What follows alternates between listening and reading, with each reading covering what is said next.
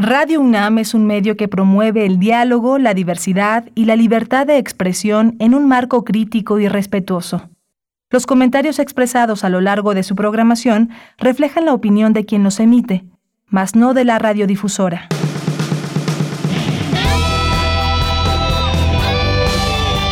Prisma RU. Relatamos al mundo.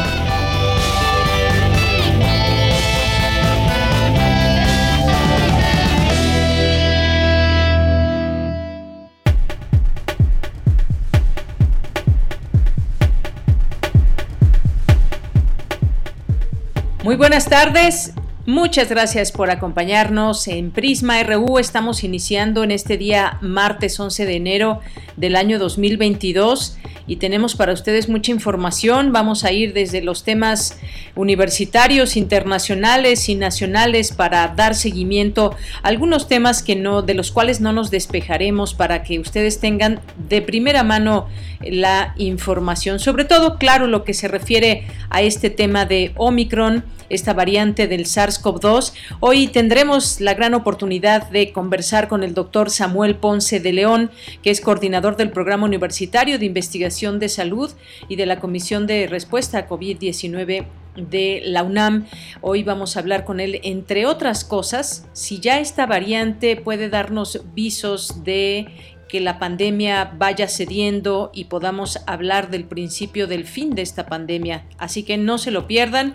Por supuesto que también está nuestras redes sociales dispuestas para ustedes, para que nos puedan hacer llegar sus comentarios o preguntas que tengan de este y otros temas. Arroba PrismaRU en Twitter, PrismaRU en Facebook.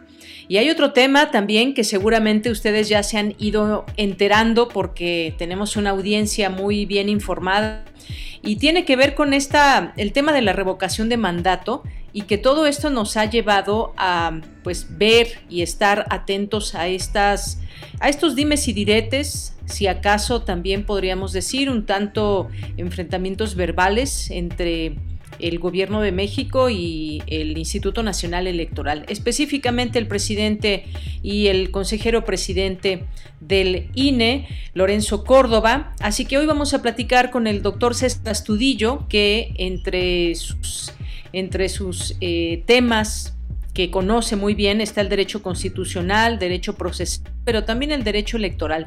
Y con él vamos a platicar de este tema porque ya el presidente dice que presentará un presupuesto austero para el INE y se pueda llevar a cabo en abril la revocación de mandato. Así que es otro de los temas que abordaremos el día de hoy con todos ustedes. También tendremos ya en, la, en materia internacional este conflicto en Kazajstán por qué nace este conflicto, quiénes están interviniendo, qué es lo que dice Estados Unidos, Rusia. Eh, esto como parte también de entendernos en este mundo global y pues comprender también estos, eh, estas situaciones que han llevado a muchas personas a perder la vida. Platicaremos del tema con el doctor Moisés Garduño, coordinador del módulo de Medio Oriente del Diplomado en Estudios sobre Asia del PUEA, que es el Programa Universitario de Estudios sobre Asia y África. Hoy es martes, martes donde nos acompañan los poetas errantes. Tendremos información nacional, información de cultura con Tamara, que hoy nos va a platicar de, nos va a tener información sobre la obra de teatro A Golpe de Calcetín, una entrevista con Paola Izquierdo vamos a tener la información universitaria, así que no se pierdan el programa de hoy aquí en Prisma RU. Muchos saludos allá en cabina a mis a mi compañera y mis compañeros que están ahí al frente, al frente de esta transmisión, en los controles técnicos Coco Montes, en la producción Rodrigo Aguilar y en la asistencia Denis Licea. Aquí en los micrófonos les saluda Deyanira Morán con mucho gusto, con mucho agrado de estar aquí con ustedes en estos micrófonos universitarios. Bien, pues desde aquí, relatamos al mundo. Relatamos al mundo. Relatamos al mundo.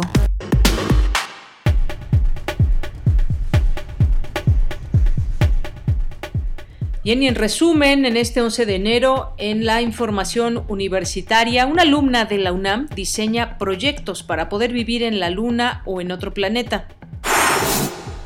No se pierdan esta información porque además participó entre alrededor de 5.000 trabajos que fueron presentados y pues vamos a conocer esto que propone esta alumna en un momento más. Dulce García nos tendrá la información. En otras cosas, la Escuela Nacional de Lenguas, Lingüística y Traducción de la UNAM desarrolló la aplicación Grafón para la enseñanza-aprendizaje del francés. Inaugura el Instituto Politécnico Nacional la Expo Procesiográfica a nivel medio superior 2022. De forma presencial y virtual se expondrá a los aspirantes su oferta académica. En la información nacional, el subsecretario de Prevención y Promoción de la Salud, Hugo López Gatel, dijo que la variante Omicron de COVID es parecida a un catarro común y tiene menor afección en los pulmones. Por su parte, el presidente Andrés Manuel López Obrador aseguró sentirse bien y confió en no necesitar hospitalización, luego de darse a conocer el día de ayer que dio positivo a COVID-19 y llamó a evitar la alarma por la pandemia. Destaca el ministro presidente de la Suprema Corte de Justicia de la Nación, Arturo Saldívar, la pertinencia de la reforma judicial de 2021. Y en las noticias internacionales, expertos de la Organización Mundial de la Salud afirmaron hoy que la mera repetición de vacunas de refuerzo será insuficiente para evitar la aparición de variantes del nuevo coronavirus e instaron a mejorar los inmunizantes para frenar la transmisión de la enfermedad.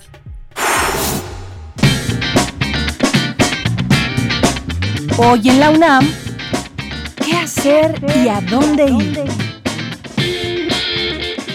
Hoy tienes una cita con la serie Hipócrates 2.0, coproducción de Radio UNAM con el Programa Universitario de Investigación en Salud bajo la conducción del doctor Mauricio Rodríguez Álvarez. En esta serie se abordan las investigaciones y los asuntos relacionados con la salud que son de interés del público. En la emisión de hoy se abordará el tema COVID-19, expectativas para 2022 y contará con la participación del doctor Samuel Ponce de León, coordinador de la Comisión Universitaria para la Atención de la Pandemia, quien reflexionará sobre el punto en el que nos encontramos en relación con la pandemia y la perspectiva a futuro. Comentará además sobre la situación de las otras variantes del virus, las dosis de vacunas que conviene aplicarse y otros temas relacionados con la COVID-19. La serie Hipócrates 2.0 se transmite hoy y todos los martes en punto de las 18 horas por nuestras frecuencias 96.1 de FM y 860 de AM. Como parte del programa Residencia Expuesta, organizado por Teatro UNAM, se llevará a cabo la primera sesión del año de este proyecto titulado La Garganta del Cielo, a cargo de las compañías invitadas El Mirador y Principio Investigadores Escénicos. La cita es hoy, en punto de las 19 horas, a través del sitio www.residenciaexpuesta.com. Danza UNAM abre la convocatoria de sus talleres recreativos para el mes de enero. Podrás aprender diversos tipos de danza, realizar actividad física y disfrutar de un momento de recreación manteniendo un equilibrio entre cuerpo y mente. Los talleres recreativos de Danza UNAM se llevarán a cabo de manera presencial y en línea del 17 al 24 de enero. Para mayores informes e inscripciones, visita el sitio www.talleresdanzaunam.com. Y recuerda, no bajemos la guardia frente a la COVID-19. En nuestras manos está la posibilidad de disminuir los contagios.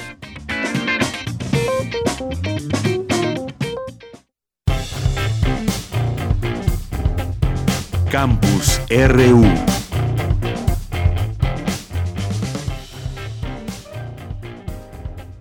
Una de la tarde con 11 minutos entramos a nuestro campus universitario de este día y entramos con esta información que le dábamos a conocer en el resumen sobre esta universitaria eh, que pues diseña proyectos para vivir en otro planeta. Cuéntanos, Dulce García, ya estás lista ahí en la línea telefónica. Muy buenas tardes.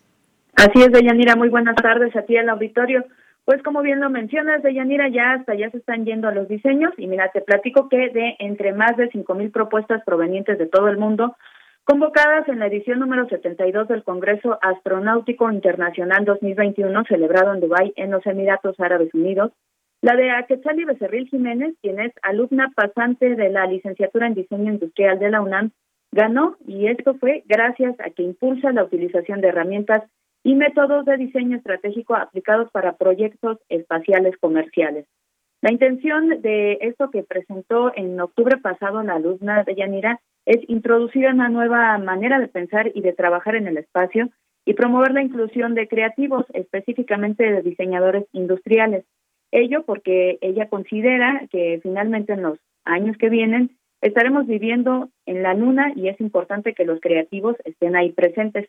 A Quetzali se ha informado bastante bien y sabe que se está planeando una villa lunar para el 2040 por lo que se preguntó cuáles son los planes a futuro de toda la comunidad espacial, dónde puede insertarse una empresa dentro de toda esta cadena de valores que van a surgir y, bueno, qué es lo que puede aportar el diseño estratégico. La propuesta de la universitaria presentada en el evento que reúne a las agencias espaciales de todo el mundo se basa en este campo con ciertas herramientas que otras disciplinas utilizan como lo es el futurismo, el cual visualiza escenarios posibles su planteamiento se enfoca en opciones creativas para hacer crecer a las industrias hacia un público específico, crear un producto o servicio que atienda directamente al usuario, es decir, toda una investigación integral. Cuando ella presentó esta propuesta de Yanira, pues tuvo la oportunidad de escuchar también los planes a futuro para el desarrollo espacial y la colaboración internacional de las agencias espaciales como la NASA, EXA o JAXA, además de compañías como Lockheed Martin o bien de investigaciones en universidades de la Unión Europea, de Reino Unido, de India, China, Japón, Corea y Estados Unidos. Así es que hay que seguir pendientes de todas estas propuestas y proyectos que tiene Aquetzal. Esa información de Yanira. Pues muchas gracias, gracias por esta información, Dulce García, en torno a este proyecto. Muchas gracias, buenas tardes. Gracias a ti, muy buenas tardes. Bien, y ahora, ahora continuamos con Cindy Pérez Ramírez. Asegura el ministro presidente de la Suprema Corte de Justicia de la Nación que existe un nuevo poder judicial. Cuéntanos, Cindy, muy buenas tardes, adelante. ¿Qué tal, Deyanira? Muy buenas tardes a ti y a todo el auditorio de Prisma RU. No es un discurso triunfalista, es un discurso realista que podemos demostrar con hechos. Ahí está mi informe y un micrositio donde se pueden constatar con datos concretos. Esto es lo que estamos diciendo, comentó Arturo Saldívar, ministro presidente de la Suprema Corte de Justicia de la Nación, en la conferencia organizada por la Universidad Iberoamericana, la Gran Reforma Judicial del año 2021. ¿Qué hicimos nosotros cuando yo llego a la presidencia de la Corte? Empezamos una autorreforma que partió de un análisis autocrítico. Y un año después de haber iniciado esta autorreforma interna, logramos un consenso con los otros dos poderes, con el Poder Ejecutivo y el Legislativo, para lanzar una reforma con y para el Poder Judicial Federal.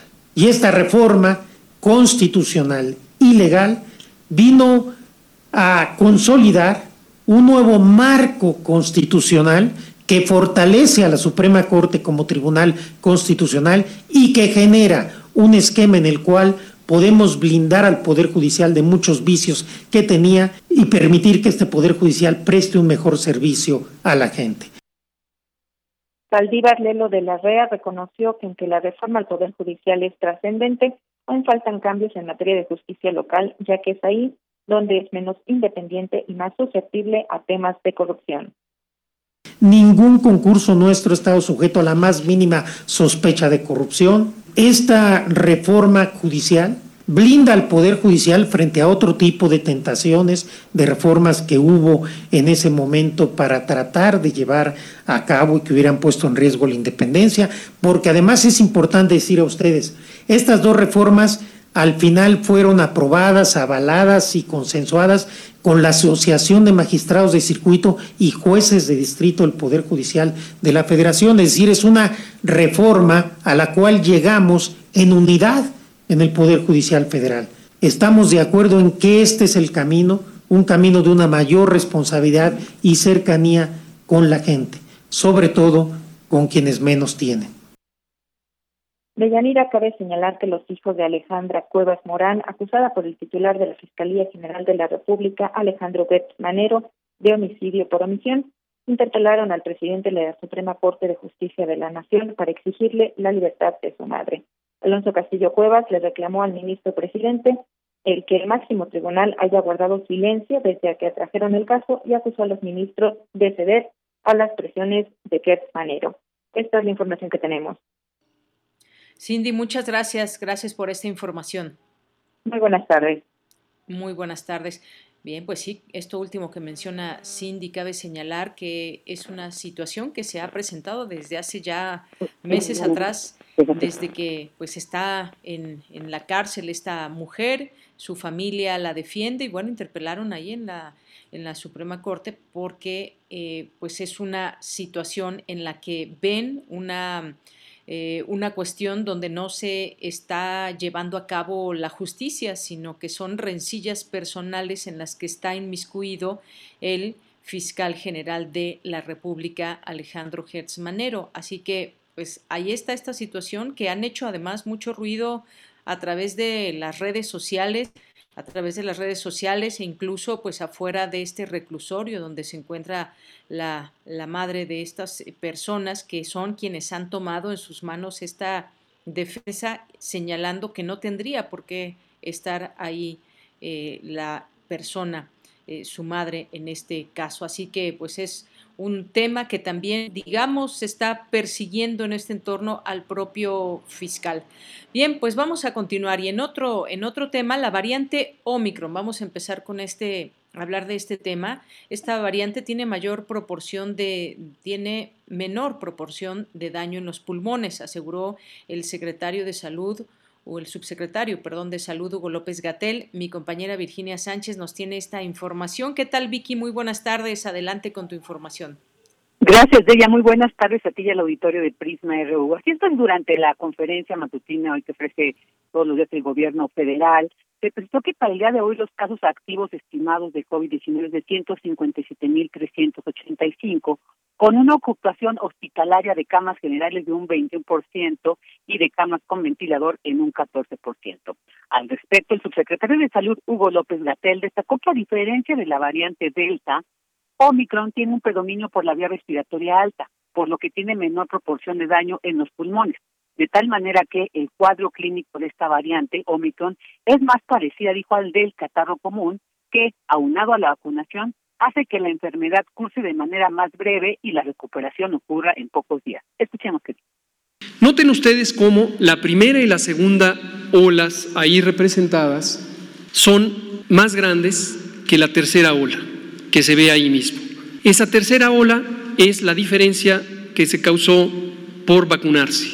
Ya no fue más grande que la primera y la segunda olas. En el número de casos sí fue más grande, pero en el número de hospitalizados ya no fue más grande, porque la vacunación hizo su efecto positivo de prevenir enfermedad grave. Pero ahora veamos el último extremo de la imagen en el segmento que está del lado derecho, donde hay una flecha verde. Ese es el estado actual de la hospitalización COVID. Y tenemos aproximadamente la quinta parte o menos de las unidades COVID ocupadas cuando estamos viendo ya este aumento de casos en general. Es decir, precisó que la enorme mayoría de esos casos en general tienen un cuadro clínico leve, con ronquera, algunos pueden tener fiebre, tos seca, pero no con daño pulmonar que les haga llegar al hospital. En cuanto a la gráfica de mortalidad por semana epidemiológica de defunción, señaló cómo durante la primera y segunda ola fueron muy grandes en comparación con la tercera. Es decir, la mortalidad, dijo, se redujo con la vacunación. También estoy.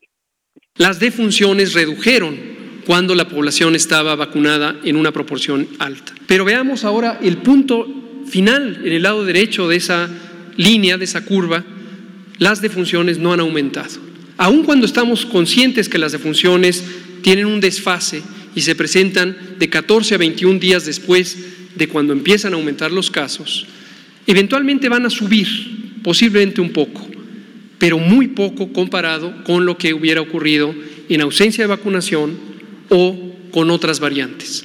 Con Omicron esto no está ocurriendo. Y lo vemos en los demás países y pensamos que en México estamos viendo el mismo patrón de comportamiento de la enfermedad. También resaltó que la prevención de Omicron es igual que la prevención de todas las demás variantes y lo más importante es vacunarse.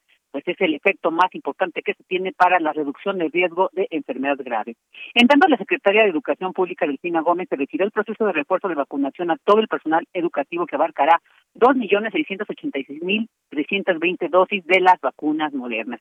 Y en un mensaje difundido en un video, el presidente Andrés Manuel López Obrador habló sobre su estado de salud. Escuchemos.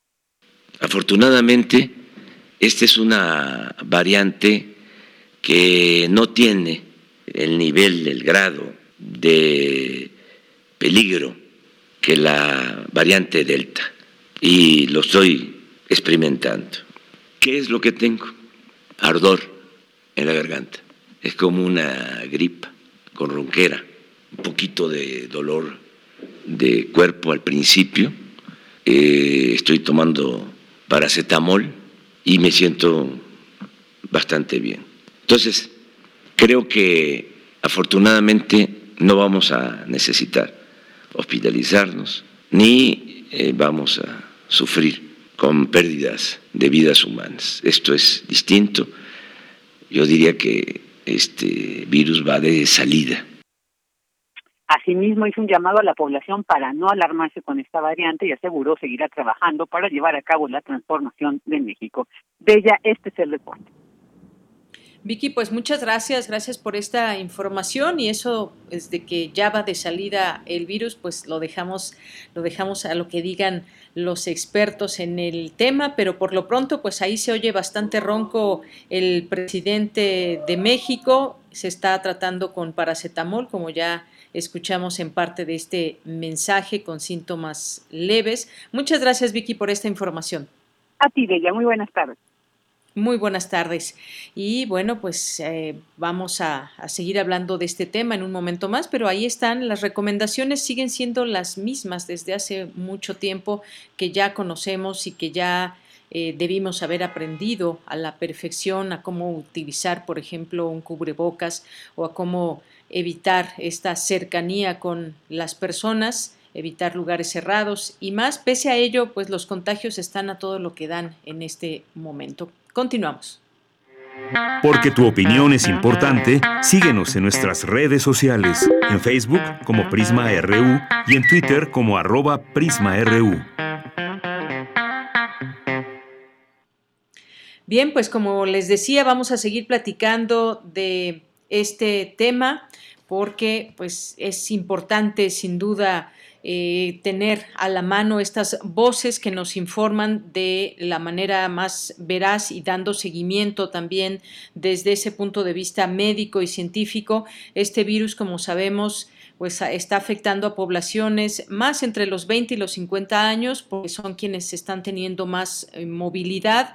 Y este virus, lo que sabemos eh, desde hace mucho tiempo es que se transmite vía aérea eh, son esas gotas que expulsamos al hablar, al estornudar, al toser y que además se quedan flotando en forma de aerosol en ambientes cerrados.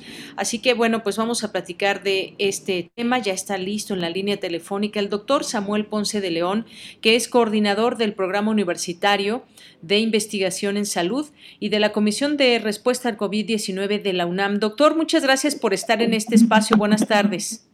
¿Qué tal, Deyanira? Buenas tardes. Mucho gusto en saludarlos a ti y al auditorio. Gracias, doctor. Pues eh, queremos seguir platicando de este tema porque, pues pese a que ya sabemos muchas cosas de cómo evitar este virus de SARS-CoV-2, eh, las poblaciones en el mundo, en México, se siguen infectando.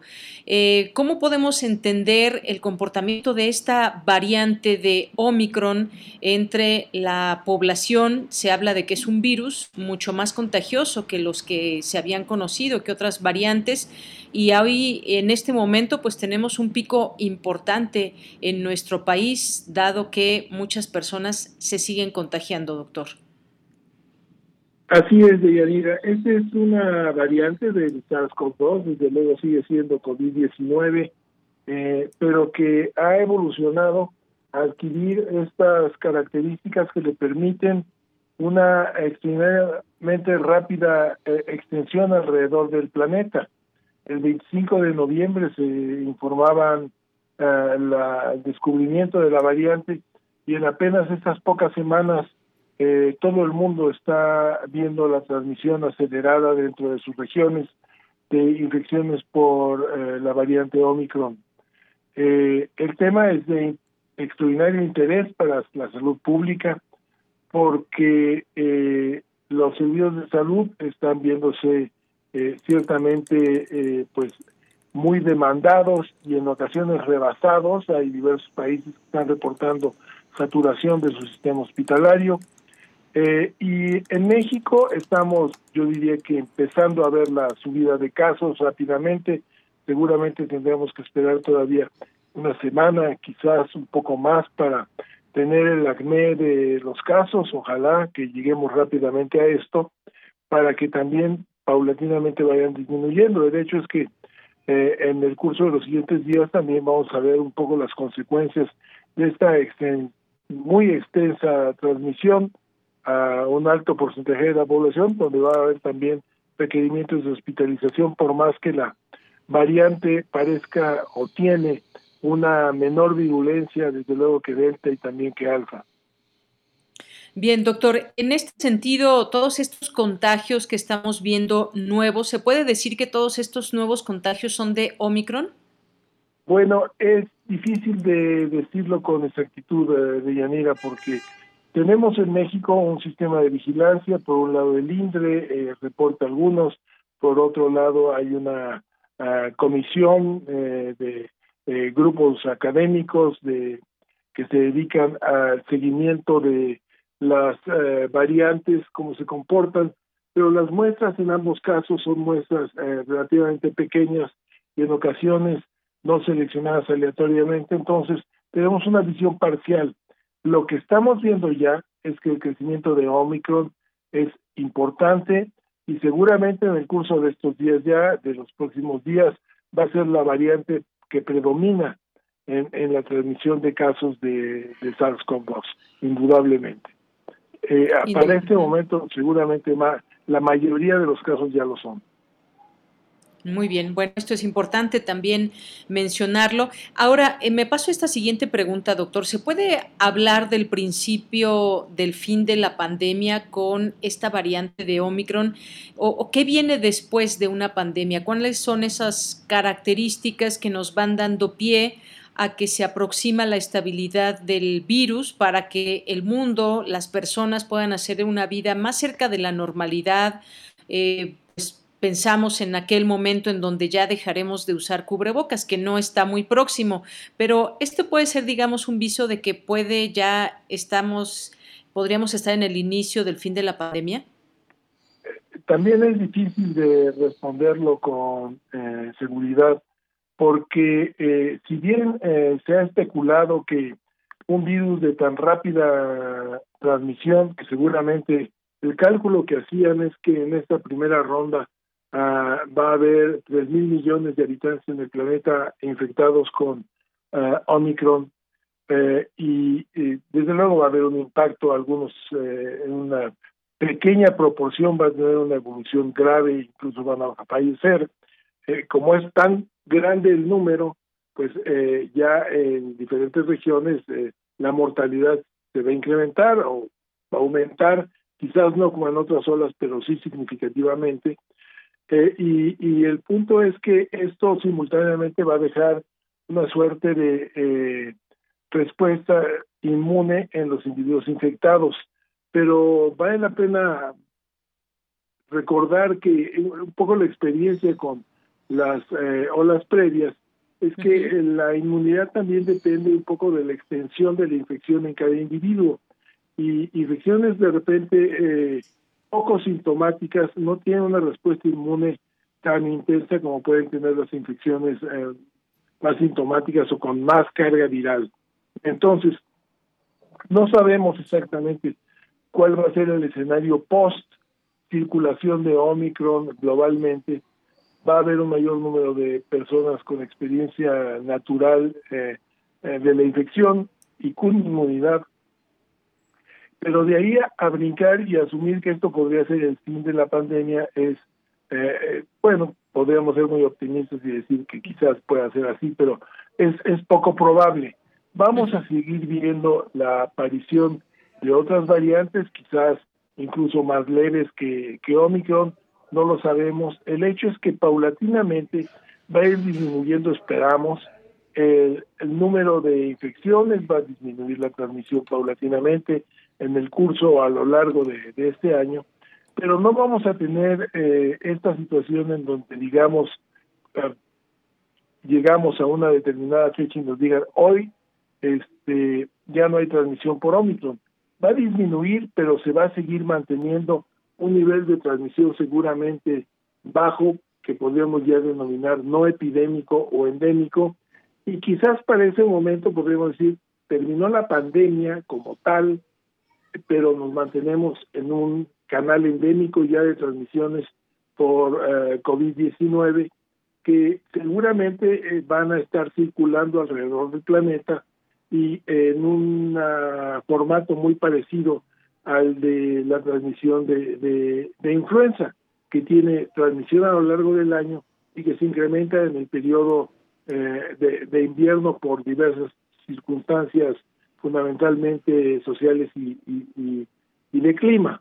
Eh, seguramente es lo que va a pasar con Omicron, así que volver a la normalidad en la que vivíamos hasta finales de 2019 eh, no lo veo yo cercano, Deyanira. Yo creo que vamos a tener que aprender a vivir de una diferente manera, con un uso recurrente de máscaras, de cubrebocas, con eh, cambios eh, permanentes para la ventilación de muchas áreas, tanto en instituciones educativas como en oficinas, fábricas, industria, etcétera y eh, un código, desde luego, de etiqueta respiratoria y de comportamiento en términos de aislamiento y de cuidarnos para evitar eh, tener eh, brotes epidémicos. Posiblemente también a lo largo del tiempo reconoceremos el mejor esquema de vacunación que posiblemente requiera de dosis recurrentes esto es altamente especulativo, pero es muy probable que sea. Tendremos que ir ajustando los biológicos a las características que vaya uh, desarrollando eh, eh, el SARS-CoV-2 en función de las variantes que aparezcan. Y es así lo que hacemos para poder tener un control eh, de la influenza. Pues va a haber que desarrollar una ampliación en la capacidad de producción de biológicos en todo el mundo eh, para dar satisfacción a todo el mundo en relación a esta necesidad de biológicos y entonces sí tendremos eh, cambios importantes para nuestra sociedad. Una propuesta muy práctica sería dejar de utilizar corbatas y regularmente utilizar cubrebocas, en el caso de los hombres. Las mujeres podrían utilizar mascadas además de sus cubrebocas, desde luego. Claro. Bueno, pues sí, cuántas cosas se pueden decir de todo esto y aventurado dar eh, pues un estimado de cuándo puede acabar esta, esta pandemia. Hoy hay una nota, doctor, habla de expertos de la Organización Mundial de la Salud que afirman que eh, la repetición de vacunas de refuerzo será insuficiente para evitar la aparición de variantes de nuevo, de nuevo coronavirus. Eh, instan a mejorar los inmunizantes para frenar la transmisión de esta enfermedad. Eso también nos da a pensar o a intentar saber qué va a pasar con las, con las vacunas. Por lo pronto, aquí en México, pues ya estamos en un periodo para los más, para los más jóvenes eh, de su primera vez eh, de inmunización, pero por otra ya están los refuerzos en marcha a personas eh, mayores de 60 años, ya pasamos pronto a, lo de, a los de 50 y así se va a ir con los de otras edades, con los maestros, pero nos, nos queda esa pregunta, ¿qué, ¿qué va a pasar con las vacunas? Si tendremos cada año que ponernos una vacuna o cómo se va a ir configurando todo esto. Son quizás preguntas que en, marcha se irán pudiendo responder. Sí, seguramente lo vamos a ir respondiendo. Yo pienso que ahorita sí podemos anticipar que vamos a requerir de vacunas, eh, de un proceso de vacunación recurrente cada, cada año. Quizás podría ser un periodo más largo pero sí vamos a tener que ajustar los biológicos a las características de las variantes que vayan apareciendo de, COVID.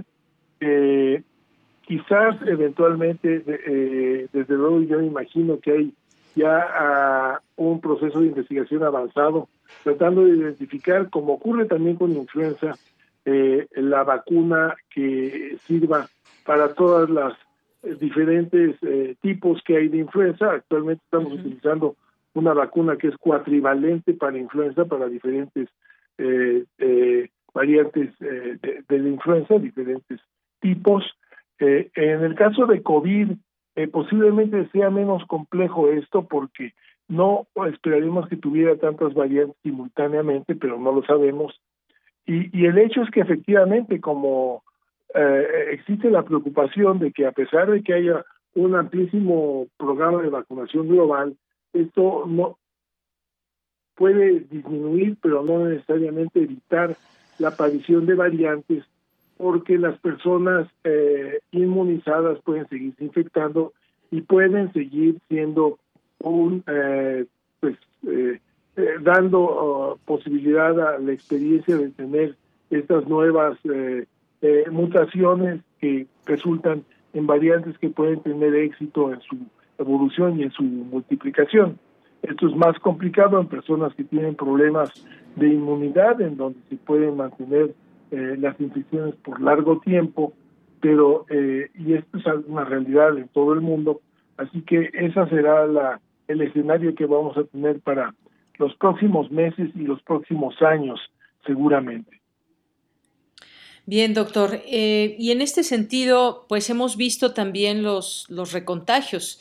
Eh, la pregunta aquí sería, y algo que nos han hecho llegar también desde, desde el público, ¿tienen más protección eh, las personas que ya se habían contagiado previamente o cada variante es como si fuera una nueva enfermedad? Y ponemos el caso, por ejemplo, que se conoció ayer, el presidente de México está contagiado por segunda vez de COVID-19 eh, queremos suponer con otra variante, las, eh, las características o los síntomas, pues eh, más con Omicron que con otra variante. ¿Se tiene alguna, digamos, alguna protección extra, por decirlo de alguna manera, a las personas que se vuelven a contagiar? Bueno, en general debo decir que sí, aprovecho para desear a que el presidente tenga una magnífica evolución y que en poco tiempo reanude sus actividades normales. Pero sí, eh, lo realmente eh, esperaríamos que con cada experiencia eh, infecciosa y con cada dosis de vacuna, eh, nuestro sistema inmune se va enriqueciendo y va siendo más capaz de dar una respuesta efectiva ante nuevos procesos de contacto con estos antígenos. En el caso de, la variante Omicron, como podría esperarse también con otras nuevas variantes, hay un cierto, desde luego, eh, la, la, las mutaciones, la amplia gama de mutaciones le permite diferenciarse de las eh, variantes previas y entonces hay un espacio en donde pues la respuesta inmune no es tan eficaz y nuevamente vuelve a ocurrir la infección. Este, esta es la situación y es lo que vamos a seguir viendo, efectivamente. Pero sí, la experiencia inmunológica se va enriqueciendo con el paso del tiempo y a lo largo de los años, pues la relación entre el SARS-CoV-2 y la humanidad quizás pasará a, a, a, un plano ciertamente menor desde el punto de vista epidemiológico y de salud pública, pero para esto faltan todavía varios años. Muy bien. Doctor, y pues las recomendaciones siguen siendo las mismas para evitar los contagios, eh, el uso del cubrebocas, los espacios ventilados y todo esto que, que ya conocemos. Eh, y sin embargo, pues con este virus hemos visto muchos más contagios. Hay una forma en que este virus, digamos, esta variante de Omicron pueda, eh, por qué es más contagiosa y cómo pues eh, tratar de cerrar la puerta a un contagio. No sé eh, si usted, doctor, pero muchos aún, y digo aún, no nos contagiamos, eh, pero pues en algún momento se habla de que toda la población eh, contagiará en algún momento de alguna de estas variantes. Eventualmente vamos a terminar infectados prácticamente todos. Este, y pues efectivamente la, transmisión es, es muy muy intensa y las mm, variantes van a ir siendo un reto continuo. Pero perdón, ¿cuál es la pregunta particular? Sí, doctor, con respecto a este tema de que las recomendaciones siguen siendo las mismas, sin embargo, pues pese al uso del cubrebocas, muchas personas eh, se están infectando, quizás no guardan la distancia o quizás sea que este virus sea de verdad mucho más contagioso y por qué desde su punto de vista, cómo, por qué es más contagioso este virus. Bueno, sí, sí es más contagioso y aparentemente, bueno, un poco tiene que ver con esa capacidad de evadir eh, eh, la inmunidad previa de mucha gente parcialmente por lo menos, y después a que tiene un muy rápido desarrollo en las vías respiratorias. En, eh, a diferencia de las otras variantes, eh, su, la carga viral se desarrolla más rápidamente y es fundamentalmente en las vías respiratorias superiores eh, y, y, la tráquea. pero hay ahí una gran cantidad de concentraciones virales y es entonces la variante capaz de que sea mayor la carga viral que se expresa, quizás el contenido de virus que va en cada gota y microgota es mayor y entonces es más fácil que con dosis menores de exposición a aerosoles, a vías respiratorias, las personas se infecten.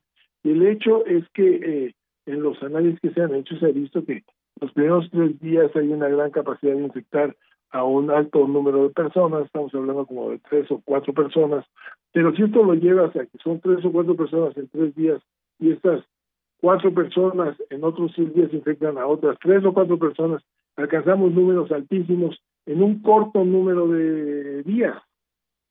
Así que eh, eso explica en parte la alta transmisión que tiene. Por un lado, sus características eh, ubicarse en el sistema respiratorio superior, de tener una carga viral más alta y de capacidad de eh, evadir eh, parcialmente al menos la ah, respuesta inmunológica de los individuos, incluso de los vacunados y ya infectados previamente. Entonces, las medidas de prevención son fundamentalmente las mismas. He oído por ahí algunos comentarios que decían que pensaban que Omicron era más pequeño que eh, las otras variantes.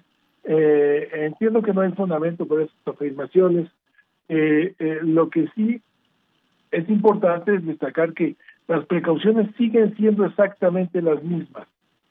Cubrebocas, distancia, ventilación, higiene, evitar aglomeraciones, si uno está enfermo, mantenerse en su casa. y una discusión también un tanto oh, complicada ha sido los cambios en recomendaciones de cubrebocas.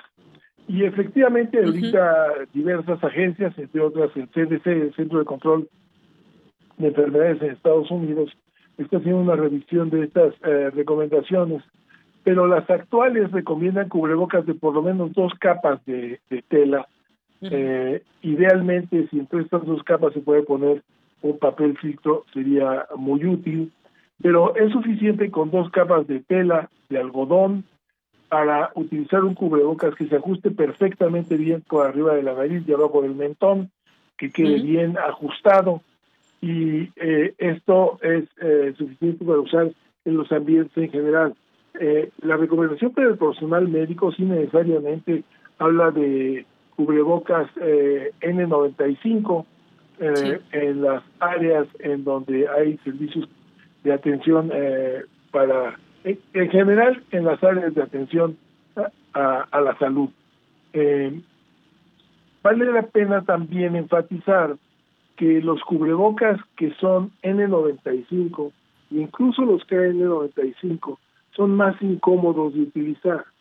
Entonces, eh, la gente podría no usarlos con mayor regularidad o con la frecuencia que se requiere.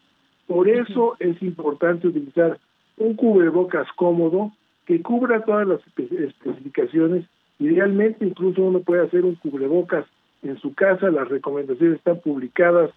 Tenemos una guía en, la página del PUIS del Programa Universitario de Investigación en Salud en el sitio de coronavirus de cómo elaborar un cubrebocas en tu casa de tres capas de tela. Es eh, relativamente sencillo y será muy eficaz haciéndolo correctamente. Eh, lo importante es usar un cubrebocas con este número de capas, al menos dos, idealmente tres, algún otro cubrebocas, pero no utilizar estos cubrebocas que dejan espacios muy abiertos, que eh, de repente se caen y quedan a la altura abajo de las narinas propiamente. Entonces uno tiene que tener un cubrebocas bien ajustado y es ahorita la pieza fundamental para tratar de mitigar eh, la transmisión, además de las otras medidas que acabo de mencionar. Muy bien, doctor. Pues no me resta más que agradecerle todos sus comentarios, estas recomendaciones que nos hace y seguirlas al pie de la letra es la única manera eh, para evitar contagios, aunque eventualmente pues nos llegará por mucho que nos escondamos del virus y, mantengamos la distancia eh, entre las personas y el uso de cubrebocas y demás. Hay personas que no saben realmente por dónde les llegó el virus, pero están contagiadas. Doctor, muchas gracias como siempre. Muy buenas tardes. Muy buenas tardes, Deyanira. Saludos a todos y no dejen de utilizar su cubrebocas correctamente. Claro que sí, doctor. Hasta luego, muy buenas tardes.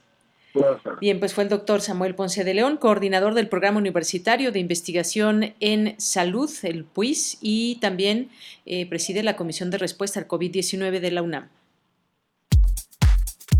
Tu opinión es muy importante. Escríbenos al correo electrónico prisma.radiounam@gmail.com.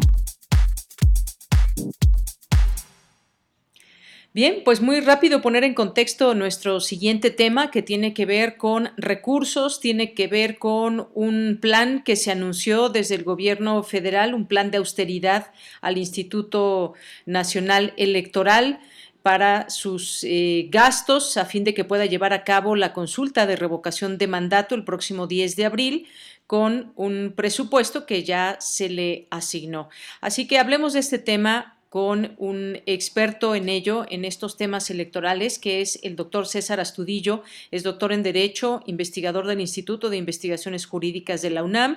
Entre sus líneas de investigación están el derecho constitucional, derecho procesal, eh, constitucional, Derechos Humanos y Derecho Electoral. Doctor César Astudillo, bienvenido, muy buenas tardes. Qué gusto, Deyanira, estar contigo y con tu auditorio. Pues esperemos que siga recibiendo bien este año 2022, doctor, y pasamos a este tema que será pues un tema importante hablando políticamente en este año, en el tema también electoral. Hay varias cosas que vendrán para este año.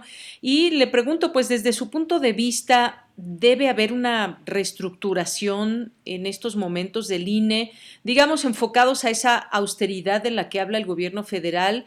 ¿O debe seguir teniendo un presupuesto como hasta hoy? que pues eh, permite su funcionamiento como lo hemos visto en los últimos años. ¿Usted qué opina? Mira, todas las instituciones del Estado pueden ser sometidas a reestructuración, pero hay que advertir que debe hacerse de una manera planificada. Lo que está sucediendo ahora con el con el INE es algo que no me parece adecuado porque um, escuchaba la introducción que, que lo cierto es que el gobierno y el Congreso no han dado un solo peso de presupuesto al INE para la revocación de mandato. Lo que están pretendiendo es que con el presupuesto que se le asignó, pero en donde no iba absolutamente nada para la revocación, lo hagan, es decir, con el presupuesto asignado para otras para otras funciones quieren que también se haga la revocación. Hay que decirle al auditorio que eh, el presupuesto del INE parece abultado año con año, pero vale la pena decir que, eh, qué rubros conforman ese presupuesto. Los dos grandes rubros en donde se va la mayor cantidad de dinero, uno es el financiamiento público a los partidos políticos. Es una cantidad, ahí sí, yo creo, insultante en este momento, la que año con año se le da a los partidos políticos. El INE la tiene que pedir porque es quien la administra, pero la fórmula de dónde se obtiene la bolsa del presupuesto está en la Constitución. Es decir, el INE lo que hace es una multiplicación y después una división entre todos los partidos y después otra división entre 12 meses de esa bolsa para mensualmente irles dando ese dinero. O sea, el INE está obligado constitucionalmente a pedir ese dinero, no lo determina ellos en la Constitución, ¿Quiénes lo pusieron en la Constitución? Ese es otro tema. ¿Valdría la pena quitarlo de la Constitución? Yo creo que sí, pero eso implica un, un, un trámite, y, pero muchas veces el ciudadano piensa que el INE es el que pide lo que se le antoja para darle a los partidos. No es así. Ese es el gran primer rubro. Son miles de millones de pesos los que año con año los contribuyentes les damos a los partidos políticos. Y el segundo es la todo lo que implica la credencial para votar. El INE tiene, porque además ha salido en estos días, tiene muchos inmuebles rentados, ciertamente, porque si uno ve y tiene ganas de actualizar su credencial del lector, busca y seguramente encontrará una un domicilio que le, que le una oficina que le quede cercana, pero esas oficinas cuestan, ¿no? Si no, imagínate que una persona en Chamula, Chiapas, diga, tengo que renovar mi credencial, ah, pues tiene que ir a Viaducto Tlalpan en la Ciudad de México, pues eso no sería posible. Es decir, el INE tiene una estructura a nivel nacional y la credencial para votar, que es gratuita para todas y todos, pues también tiene un costo operativo. Esos son los dos grandes rubros. El tercero es cuando hay elecciones, pues claro que hay un dinero apartado para elecciones, pero cuando no hay elecciones federales, como en este año, también hay que tener ciertas previsiones porque todas las elecciones que van a haber ahora en el ámbito de las entidades federativas utilizan insumos que solamente produce el INE. Pongo un ejemplo, el padrón electoral, en la lista nominal. Cuando vayan en Aguascalientes, en Durango, en Tamaulipas a, a elecciones en este año, utilizan la lista que les provee el INE. Bueno, seguramente hay muchos que quisieran que esa lista no les costara y que el INE la diera gratuitamente. Bueno, pues es que esa lista nominal, porque además se dan muchas copias de esa, de esa lista, pues también tiene un costo. Entonces, todo eso eh, hoy hay que eh, explicarlo bien a la ciudadanía, porque, repito, le pidieron al INE que haga una revocación de mandato sin darle, sin darle un solo peso. Es como decirle a la Sedena, que hoy es la que hace todo para este gobierno, oye, pues sabes qué, después del aeropuerto de Santa Lucía hasta el aeropuerto de, eh, de Venustiano Carranza, en el estado de Me en otro en el estado de México o en Oaxaca, pero no te vamos a dar dinero, hay de lo que tienes. Pues es que realmente así no se pueden hacer las cosas. Eso es lo que se le está pidiendo al INE y el INE con razón dice, oigan, está bien que me pidan que yo haga la revocación de mandato, pero denme, denme dinero, ¿no? Todo lo demás es un discurso bastante populista en el que se dice que se bajan los, los salarios para alcanzar, que es mentira, ¿no? Eh, me parece que ahí hay muchas falacias, muchas inconsistencias, muchas medias verdades. Lo cierto es que si se quiere eh, que se haga la revocación de mandato, sí, la Secretaría de Hacienda, sí, el Congreso debieron haber previsto ciertos recursos para hacerla porque las cosas cuestan en este país, ¿verdad? Sí, muy bien, doctor. Eh, pues gracias por esta, este primer análisis con respecto a ese tema del el presupuesto del INE ante una situación que viene, como es esta organización de la revocación de mandato. Eh, usted mencionaba algo muy importante, los partidos políticos. No es, no es la primera vez que muchas personas pensamos que los partidos políticos reciben demasiado dinero, muchas prerrogativas y dependiendo de distintas situaciones. Por ahí también sería importante eh, comenzar quizás, eh, volver a cuestionar estos tantos recursos que se hacen y luego pues vemos, vemos a, candidatas, a candidatos que no, o pensamos que no tienen eh, la preparación suficiente para ir por tal o cual puesto político como funcionarios, cualquier cargo. Hemos visto, pues, sobre todo las pasadas, vimos ahí desde luchadores, actrices, actores y más, pero bueno, el caso es que eh, será interesante ver qué presenta el presidente en este sentido como eh, un presupuesto austero que dijo, y, voy a aportar también un poco la palabra de, una parte de los ciudadanos, eh, doctor, donde se habla de los salarios que son muy altos, los asesores que se tienen, la compra de autos y, más. Esto, ¿cómo podríamos también interpretarlo dentro de todo esto? Además, sumidos también en una pandemia, que esto no nos, no nos deja y no nos aleja de pensar en presupuesto federal que se tiene que reorientar desde todos los rubros. Yo estoy de acuerdo en reorientar presupuestos hacia lo que ahora se requiere, que es eh, fortalecer el presupuesto en salud, en vacunas y demás. Pero lo que sí veo es un ataque directo al INE, porque nadie señala, por ejemplo, en, en el INE son 11 consejeros y se dice que si se bajan el salario de esos 11 consejeros va a dar para la revocación. Eso es mentira y de asesores. Mira, nadie dice, por ejemplo, que hay no 11, cientos de generales del ejército que ganan mucho más que los consejeros y que el presidente Nadie objeta eso, ¿verdad? Pero sí se piensa que bajándose el sueldo a 11, a 20, a 30 o 50 asesores va a dar. Es mentira. Repito, esto es un discurso extremadamente populista, como ahorita nadie toca a las Fuerzas Armadas, a la ciudadanía, pues que tal vez ni, ni, sepa, pero vale la pena decírselo. Ahí están los generales del ejército ganando mucho más que el presidente. ¿Quién dice algo sobre el particular? Nada. Que hay asesores ahí, los hay como en cualquier dependencia. Que hay coches en el INE, los hay como en cualquier dependencia. Es más, yo estoy seguro Ningún consejero del INE trae una camioneta como la traen los secretarios de Estado de este país.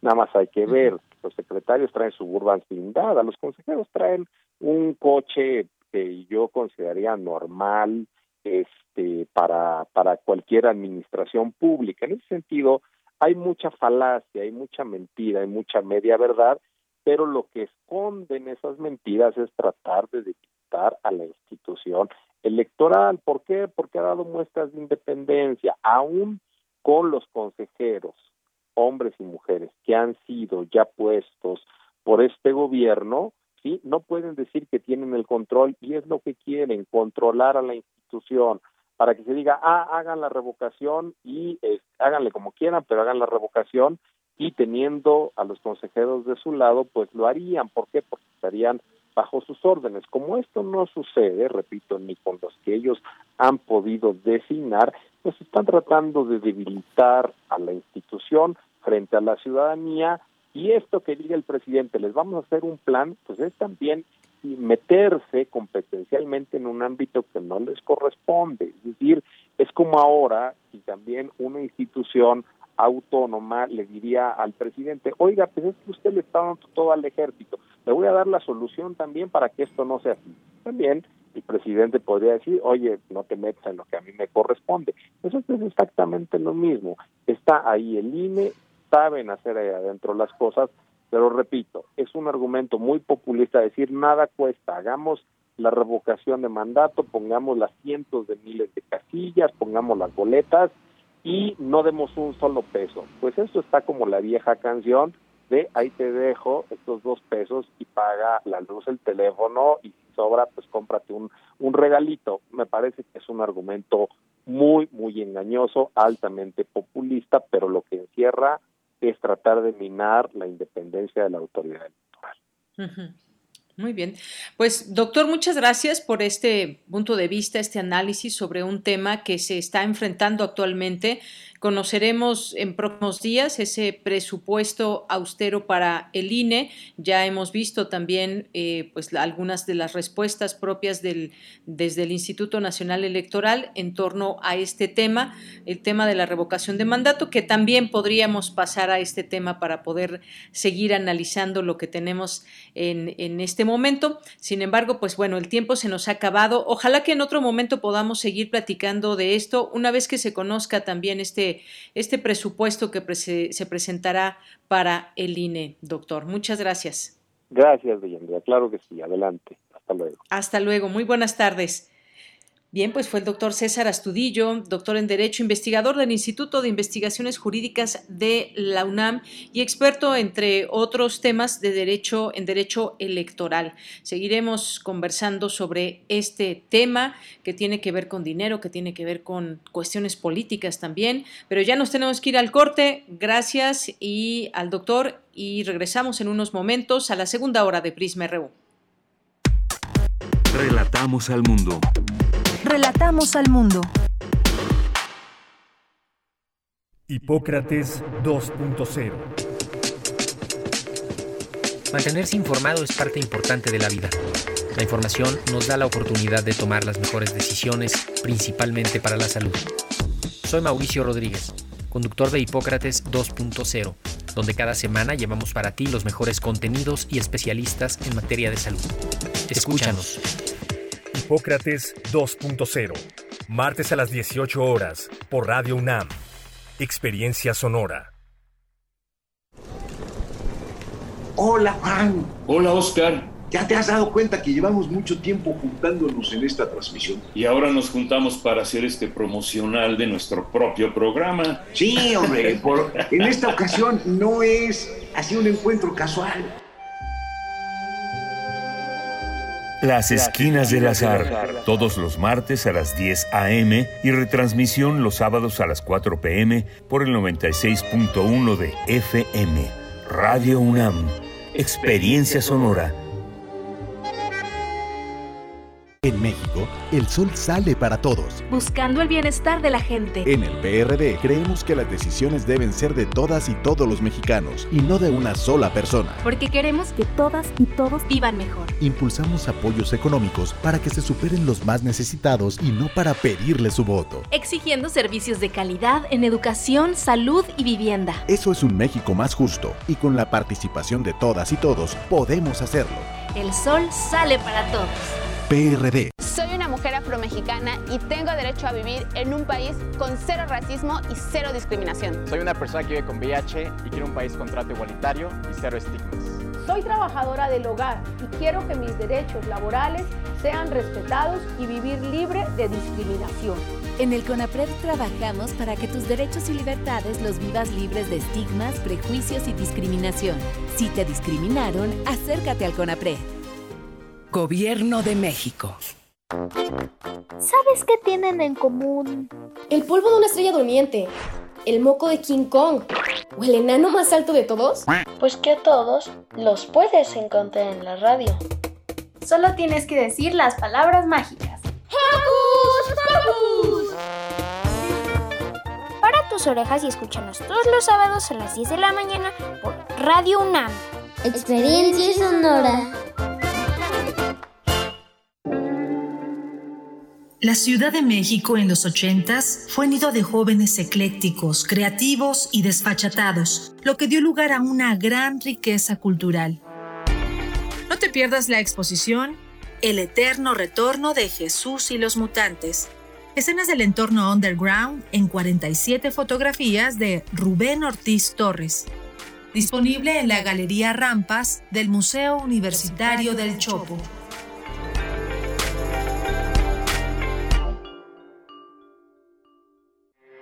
Porque tu opinión es importante, síguenos en nuestras redes sociales, en Facebook como Prisma RU y en Twitter como arroba PrismaRU.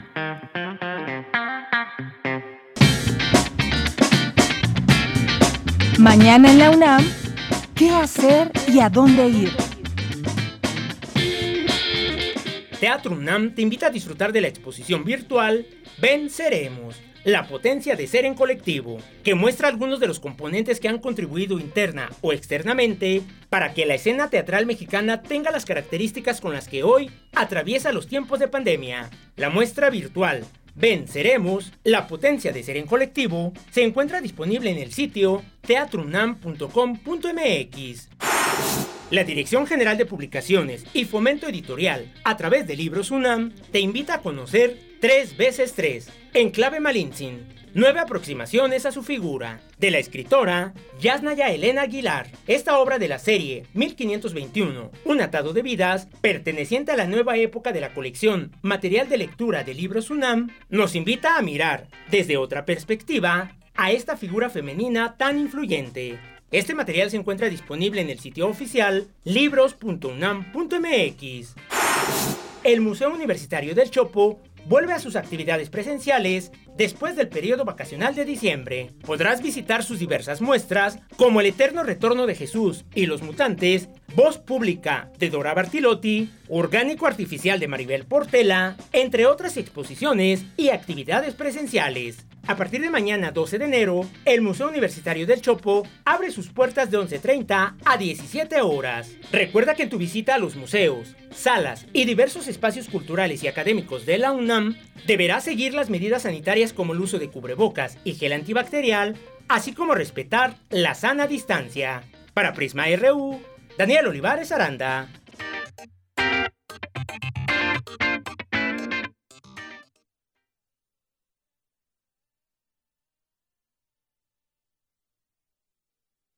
Bien, pues ya estamos aquí de regreso en Prisma RU. Muchas gracias por su atención, por seguir conectados en el 860 de AM y en el 96.1 de FM. Eh, gracias también por sus mensajes que nos siguen enviando en redes sociales en arroba Prisma RU en Twitter y Prisma RU en Facebook y que ya también pues van surgiendo las fechas para aquellas personas que faltan eh, para ponerse sus refuerzos, el personal también educativo eh, próximamente ya estará teniendo esta posibilidad, dado que habían recibido la vacuna Cancino, ya va a haber este refuerzo, ya eh, se dan a conocer estas fechas a partir del próximo jueves 13 de enero. Bien, pues gracias aquí a quienes nos están escribiendo, como todos los días, a esta hora más o menos, que les mandamos saludos y leemos con atención sus mensajes. Gracias a José Luis Sánchez. Eh, gracias por su mensaje en torno a esto que comentaba el doctor César Astudillo, que bueno, pues en todo esto aquí vamos presentando estas distintas voces con las cuales podemos o, o no estar de acuerdo. Sin embargo, pues bueno, es importante que escuchemos esa diversidad de voces y más si es de nuestra propia universidad. Nos dice por aquí José Luis Sánchez que parece o que puede ser uno de los asesores del consejero Lorenzo Córdoba. Muchas, muchas gracias eh, también por este mensaje y estos comentarios que, nos mandan. También dice, eh, lanza piedra para que se voltee a otro lado sin aportar datos, preguntando que hay generales con sueldo mayor al del presidente López Obrador. Gracias, José Luis. Gracias también por aquí a Cris Morris, a Mario Navarrete, a David Castillo. También eh, muchas gracias por eh, los comentarios que de pronto se sintió en otra estación con el noticiero. Bueno, aquí invitaremos a otras voces también que nos puedan aportar ahora lo que se ve desde el otro lado, porque sí, efectivamente hay que mencionarlo, hay quien ve con buenos ojos una, un presupuesto austero para el INE, donde se puedan acabar todo este número de asesores que hay para consejeros, eh, los automóviles que se compran y más, la telefonía celular y demás, cuando pues sí, quizás si se bajan el salario los 11 consejeros no es que sea, no es que implique un gran ahorro para el tema de la revocación de mandato y demás, pero de que es un ahorro, es un ahorro, por supuesto, eso no lo podemos, no lo podemos negar. Y, podemos decir desde aquí, y le decía yo al doctor, podemos portar la voz, puedo ser portadora de la voz de muchos ciudadanos que bueno, nos preguntamos, y yo entre ellos también, si se tiene, por ejemplo, un salario como el que tiene un consejero del INE o el consejero presidente, si no se puede pagar su teléfono él mismo o ellas y ellos mismos, ¿no? Eso pues es, es claro una, una pregunta ante ello o pues eso de que tengan servicios de choferes y muchas otras cosas que hemos visto, extravagancias les llamó el presidente López Obrador, pues bueno, sí, también hay una, una serie de voces que eh, señalan esto y quienes están de acuerdo en que haya una reestructuración de presupuesto en el INE. eh, cómo va el tema de la autonomía, pues también creo que la realidad nos va dando pautas también para saber por dónde va este ejercicio electoral que se hace desde el INE para que podamos tener elecciones limpias, transparentes y más. Muchas gracias por sus comentarios. Gracias, Abel Fernández. Nos dice saludos y desafortunadamente la animadversión al presidente de parte del doctor genera de entrada una opinión sesgada, sin embargo esperemos que haya otras opiniones para hacer el abanico más amplio y formarse un criterio más objetivo. Claro que sí, así lo haremos, Abel. Eh, David Castillo también, muchas gracias por el comentario. Dice, si deja pensando el investigador cuando algunos consejeros del INE aseguran que con el presupuesto existente se puede realizar la revocación de mandato. Eh, un populismo más de parte del doctor y se lo creó. Eh, Diogenito también por aquí, muchas gracias. Unis Noredlag, el investigador justifica entonces los 200 asesores y los gastos de tintorería, comida, seguros de gastos médicos. Gracias. Eh, Juan Jaso López, nunca se ha dicho que bajándose los sueldos iba a alcanzar para la revocación, solo se mencionó que tenía que ser una situación de principios.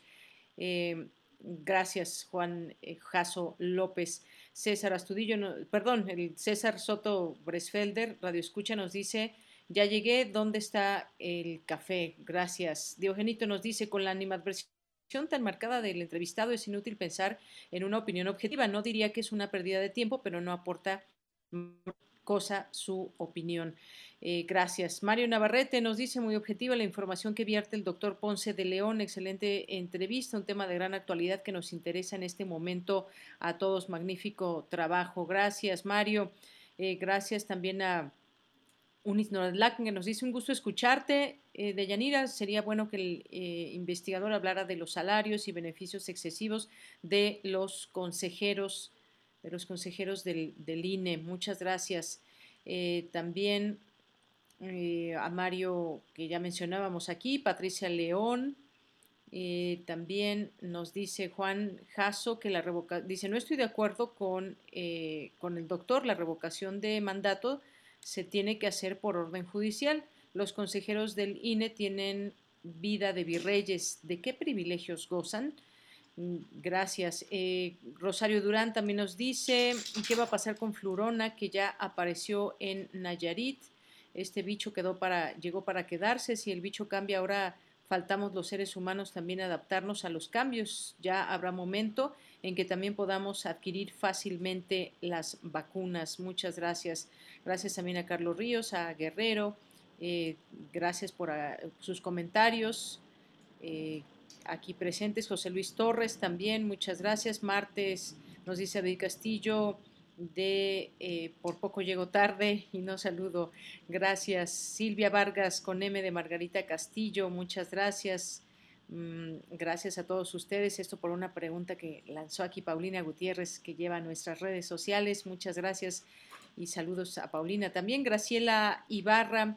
Muchas gracias también aquí, atentos todos ustedes. Lo seguimos leyendo y, y sepan ustedes que siempre nos, nos nutre esta posibilidad de hablar con, con ustedes, de poder comunicarnos más bien con ustedes a través de estos mensajes. Saludos a todo el equipo, dice Andrea Esmar. Está bien conocer y escuchar varias aristas sobre el tema.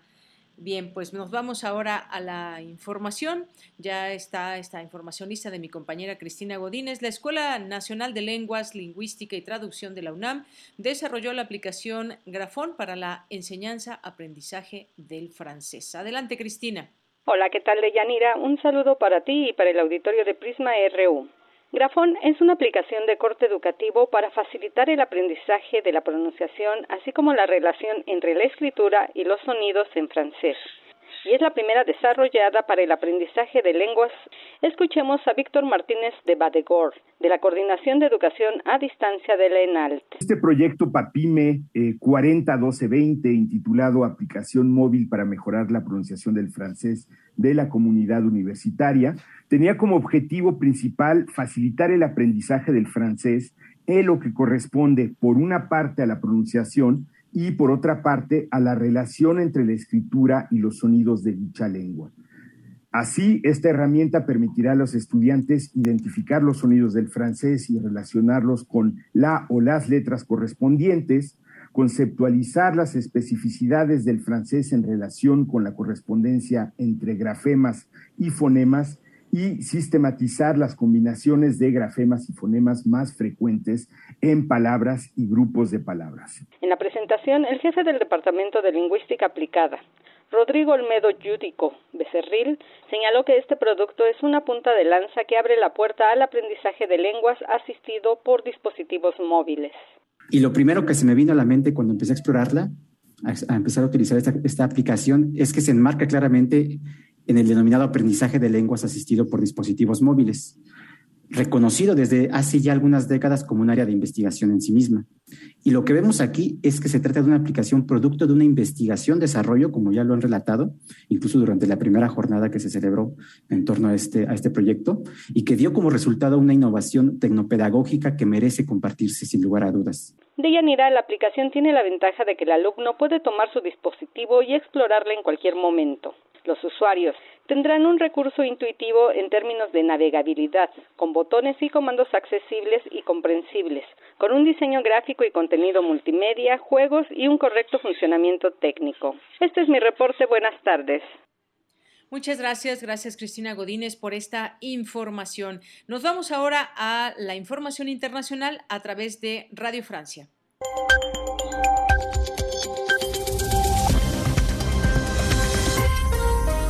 Bienvenidos a este flash informativo de Radio Francia Internacional. Hoy es martes 11 de enero, 3 de la tarde en París. Vamos ya con las noticias. Andreina Flores. La Organización Mundial de la Salud advirtió hoy que más del 50% de la población europea habrá contraído la variante Omicron del coronavirus en los próximos dos meses, si el ritmo de transmisión se mantiene. La región Europa de la OMS está compuesta por 53 países, donde se registraron ya 7 millones de nuevos casos de COVID-19 en la primera semana de 2022. Escuchemos a Hans Klotz, director de la OMS para Europa. Hoy la variante Omicron representa un tsunami de oeste a este que arrasa la región y que se suma a la ola de Delta que los países estaban manejando hasta finales de 2021. A este ritmo, el Instituto para la Salud, Medición y Evaluación prevé que más del 50% de la población de la región estará infectada por Omicron en las próximas 6 a 8 semanas. La cárcel de Guantánamo cumple ya 20 años en funcionamiento, lo que Naciones Unidas considera una mancha en la historia de Estados Unidos, que sigue manteniendo un sitio donde se han violado de manera implacable los derechos humanos, dice la ONU en un comunicado donde pide abiertamente el cierre de esta cárcel. Se estima que en Guantánamo se practica todo tipo de tortura y que aún quedan 39 presos. Este mes de enero se cumplen cinco meses de la llegada al poder del régimen talibán en Afganistán y la ONU ha pedido una ayuda internacional de 5 mil millones de dólares, un monto récord necesario para evitar una catástrofe humanitaria. Estados Unidos ya ha prometido una ayuda de 300 millones de dólares, mientras que Israel aportará otros 500 mil. Y justamente en Israel, a partir de hoy, los homosexuales, los hombres solteros, las personas transgénero y prácticamente todos los ciudadanos podrán beneficiarse de la gestación a través de vientres de alquiler. Esto luego del fallo de la Corte Suprema israelí en el que elimina las barreras de género. El ministro de Salud, Nitzan Horowitz, abiertamente gay, declaró que se trataba de un día histórico para la lucha LGBT en Israel. Y el presidente del Parlamento Europeo, el socialdemócrata italiano David Sassoli, falleció en la madrugada de hoy a los 65 años de edad por una disfunción de su sistema inmunológico. La presidenta de la Comisión Europea, Ursula von der Leyen, rindió honores a la memoria de Sassoli. Today is a sad day for Europe. Our union loses a passionate European Hoy es un día triste para la Unión Europea, dice von der Leyen, acompañada de eurodiputados y dirigentes del bloque, quienes reconocieron a Sassoli como un campeón de la democracia. Con esto terminamos este flash informativo de Radio Francia Internacional.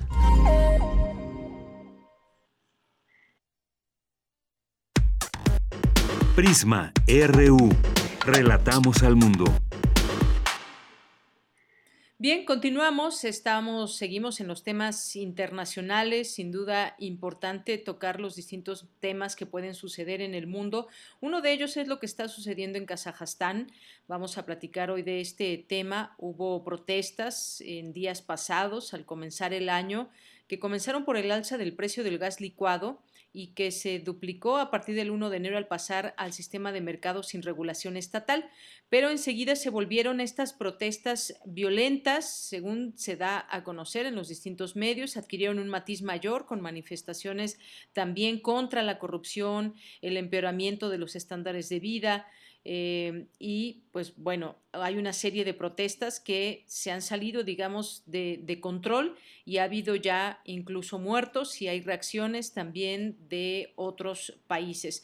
Para hablar de este tema y que nos ponga en contexto, ya tenemos en la línea telefónica al doctor Moisés Garduño, que es coordinador del módulo de Medio Oriente del Diplomado en Estudios sobre Asia del Programa Universitario de Estudios sobre Asia y África.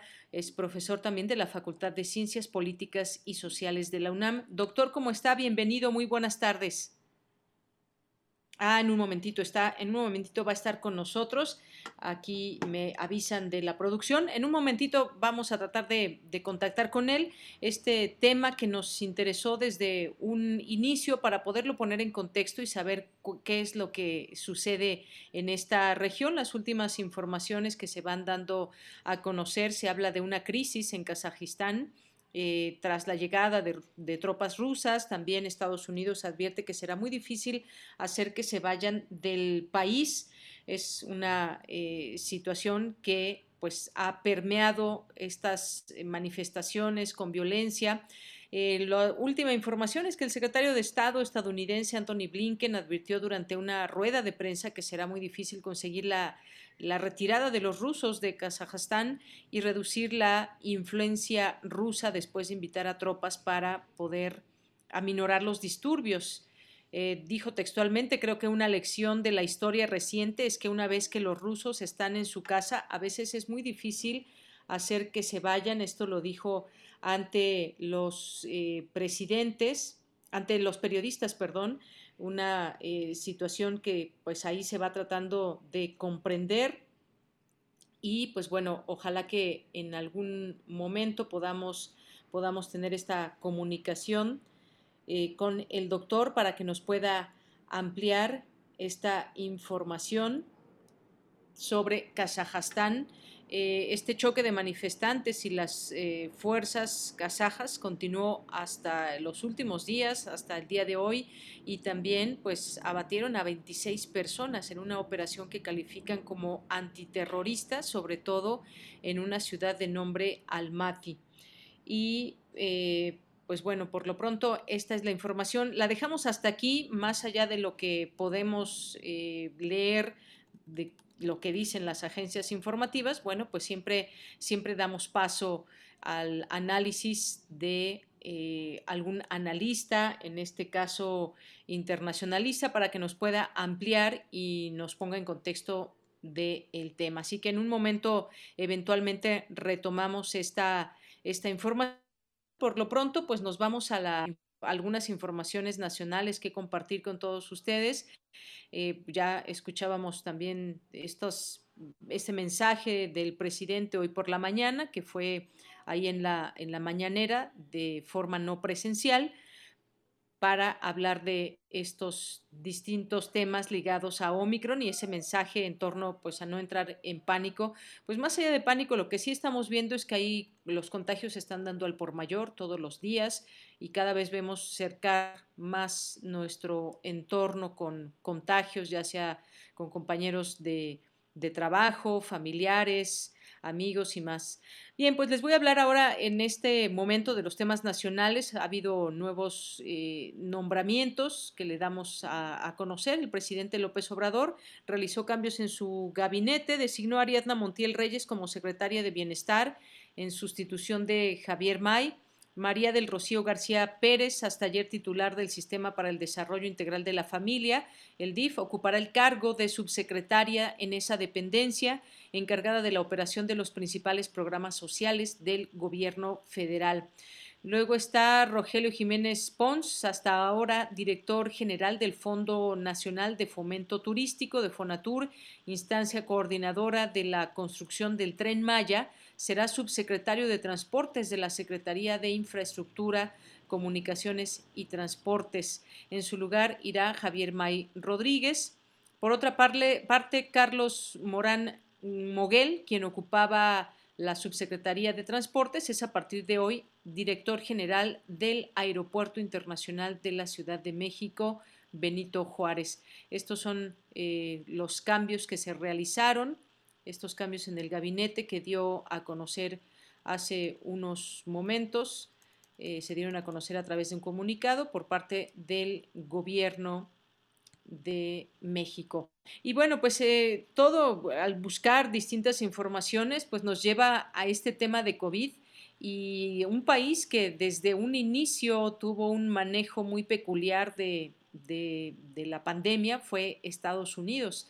Y tienen, hoy se anuncia, eh, estoy leyendo esta nota de la agencia AFP, récord de hospitalizaciones por COVID-19 allá en los Estados Unidos este martes que llegó, superó su récord de personas hospitalizadas con COVID-19 con casi 146 mil pacientes internados, según datos del Departamento de Salud de ese país. De ellos, casi 24 mil se encuentran en cuidados intensivos. El récord anterior era más de 142 mil y se batió al 14 de enero de 2021, hace casi, hace casi un año. Y pues bueno, sin duda llaman la atención los números que están apremiando en un país, hay que decirlo, en un país donde sobran vacunas, en un país donde cualquier persona, eh, desde los niños hasta los adultos mayores, tienen posibilidad de vacunarse e incluso elegir vacuna. Esto está sucediendo en Estados Unidos. Enfrenta actualmente un brote que describe esta agencia impresionante, un brote impresionante de la pandemia vinculado a la variante Omicron de COVID-19. Este país que ha registrado números récords de contagios desde finales de diciembre. Eh, dice el doctor Anthony Fauci, que es asesor de la Casa Blanca sobre la crisis sanitaria, durante la, una comparecencia en el Senado, que hay 17 veces más peligro de ser hospitalizado y 20 veces más riesgo de morir si no se está vacunado que si lo estás. Es lo que se ha mencionado respecto a estas, eh, pues, a estas situaciones que están atravesando miles de personas, 146 mil que están en, hospitales. En Nueva York, por ejemplo, a finales de diciembre, por cada 100 mil personas, el número de hospitalizaciones era de poco más de 58 entre los no vacunados, en comparación con poco menos del 5% entre los pacientes con la pauta de vacuna completa. Unas 18.500 personas con COVID-19 como promedio ingresan cada día a un hospital, según los Centros para la Prevención y el Control de Enfermedades. Sin embargo, algunos pueden estar en el hospital por otros motivos y dar positivo por coronavirus cuando se les somete a un test de detección. Pues así las cosas en este país. En otros, como en Francia, pues se han, han surgido otras eh, peculiares eh, marchas y manifestaciones, que son personas que no están de acuerdo con eh, todas estas limitaciones que hay con las personas que, no, que deciden no vacunarse. Han salido a las calles, han salido a reclamarle a su presidente, Emmanuel Macron, en torno a estos temas que están ligados a la pandemia. Así que, pues bueno, ahí están algunos números que eh, siguen dando cuenta de lo que pasa en el mundo. Aquí en México, pues seguimos viendo durante ya varios días, sigue saliendo en las distintas informaciones que hay desabasto y largas filas para pruebas. Eh, no alcanzan muchas veces las pruebas que se reparten en los kioscos en 10 alcaldías. Operan desde ayer 11 kioscos COVID en 10 alcaldías y esto está sucediendo ahí, filas que se pueden ver en los distintos kioscos, en los centros comerciales donde se eh, pusieron también estos lugares para hacerse prueba, así como en otros lugares, incluso donde son más muy caras las, las pruebas, que son, que son los laboratorios, que pueden llegar entre mil, dos mil hasta tres mil pesos. Una prueba de COVID-19, de PCR. Eh, también hay filas en, estas, en estos lugares. Bueno, pues hasta aquí le dejamos en las notas nacionales también algo, por último, esto que se había mencionado desde la mañana, qué funcionarios estuvieron en contacto con el presidente, si se han hecho o no la prueba, si tienen síntomas, bueno, algo que ya informaba también quien presidió la mañanera, que fue el secretario de Gobernación, Adán Augusto López, quien dijo que pues hasta él, él hasta este momento no, hasta ese momento no tenía algún síntoma pese a haber mantenido una reunión con el presidente, dijo también que se han guardado las distancias en este, en este sentido. Bien, pues continuamos. Porque tu opinión es importante, síguenos en nuestras redes sociales, en Facebook como Prisma RU y en Twitter como arroba PrismaRU. Relatamos al mundo. Relatamos al mundo. Bien, pues continuamos, continuamos ahora ya eh, con los poetas errantes para eh, pues dar pie a esta sección que todos los martes tenemos más o menos a esta hora. Hoy nos va a acompañar Sahari Almaraz para presentarnos el trabajo de hoy. Sahari, ¿cómo estás? Muy buenas tardes. Hola, Villa, muy bien, muchísimas gracias. Con mucho gusto de estar aquí de vuelta. Pues qué gusto escucharte, Sahari Almaraz. Pues cuéntanos, platícanos del trabajo que nos presentan hoy los poetas. Claro que sí. El día de hoy, para arrancar el año, mm, elegí un personaje mm, especial. Eh, se trata de la leyenda sobre un cuarto rey mago llamado Artaban. Creo que todos hemos escuchado este como mito sobre que no eran tres reyes magos, que eran cuatro. Entonces, aquí se resuelve un poco el misterio en esta cápsula, en esta historia que vamos a escuchar el día de hoy. Bueno, pues me parece muy bien. Si estás de acuerdo, vamos a escuchar esta cápsula y regreso contigo. Por supuesto que sí. Adelante. Poeta soy, errando voy, buscando el sonido que dejó tu voz, mi corazón, alcanzando el tuyo es un destino decidido, escúchame. Poetas errantes.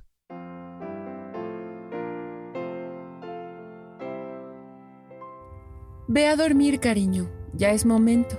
¿Crees que llegan a tiempo? ¿Crees que haya llegado mi carta? Estoy segura que sí. ¿Me cuentas un cuento para dormir? ¿Qué tal una leyenda?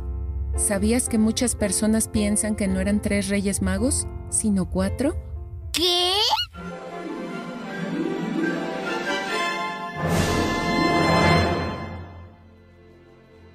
En una tierra lejana, los reyes magos fueron llamados para conocer al Mesías. Melchor, Gaspar, Baltasar y... Se llamaba Artaban. Como regalo para Jesús, Artaban eligió un zafiro, un rubí y una perla. Pero... Pero cuando estaban en camino, algo sucedió. Mi cuerpo. ¡Ey, señor! ¿Se encuentra bien? Fui golpeado.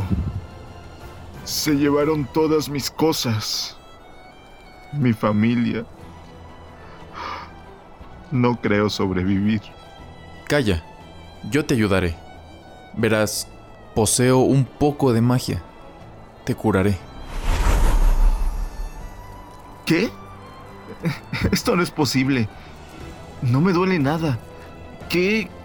¿Qué fue lo que hizo? No tengo mucho tiempo. Toma este zafiro y úsalo con sabiduría.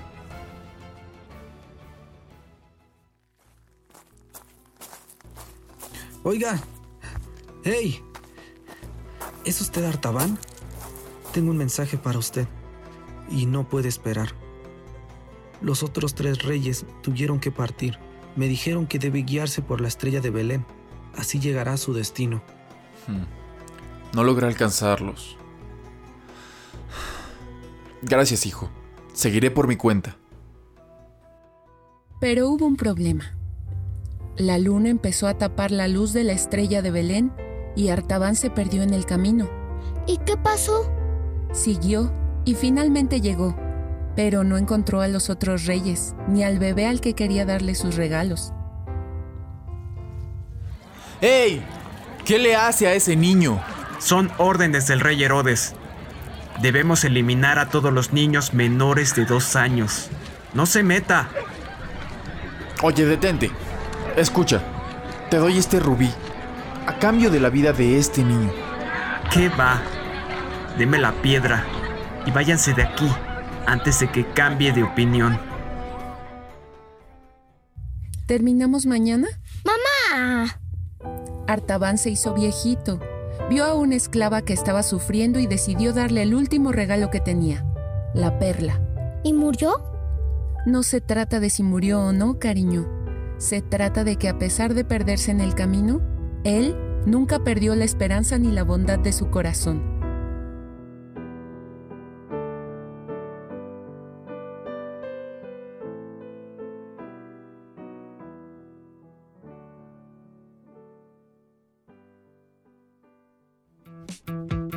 Esta es una producción de Poetas Errantes, unidos con la poesía y el corazón. Algo es muy familiar. Hay algo en este encuentro que no quiero olvidar. Poeta. Sahari, pues muchas gracias por este trabajo que nos presentan hoy, pues muy ad hoc con este tema, iniciando el año, los Reyes Magos, el cuarto Rey Mago, pues muchas gracias por este trabajo, gracias y pues seguimos aquí conectados. ¿Algo más que quieras agregar? Claro que sí, pues nada más explicar un poquito rapidísimo que elegí este personaje porque después de investigar un poco sobre él, yo siento que los poetas errantes han sido un poco artaban a lo largo de su historia, pero a pesar de sus obstáculos y los rumbos que han tomado, nunca han dejado de ser bondadosos y esperanzadores. Entonces quise arrancar con este mensaje para arrancar pues este año que está nuevecito. Claro que sí, pues iniciando otro año más aquí en este en este espacio eh, con los poetas errantes también, teniendo entre nuestras secciones esta posibilidad de seguir conociendo más de, su trabajo y de todas esas ideas que se vierten entre todas y todos en equipo. Aquí lo seguiremos escuchando. Muchas gracias, Sahari. Te mando un abrazo extensivo, por supuesto, siempre para todas y todos los poetas. Igualmente, Deyanira, muchísimas gracias. Un abrazote y hasta luego. Hasta luego. Continuamos. Porque tu opinión es importante, síguenos en nuestras redes sociales, en Facebook como Prisma RU y en Twitter como arroba PrismaRU.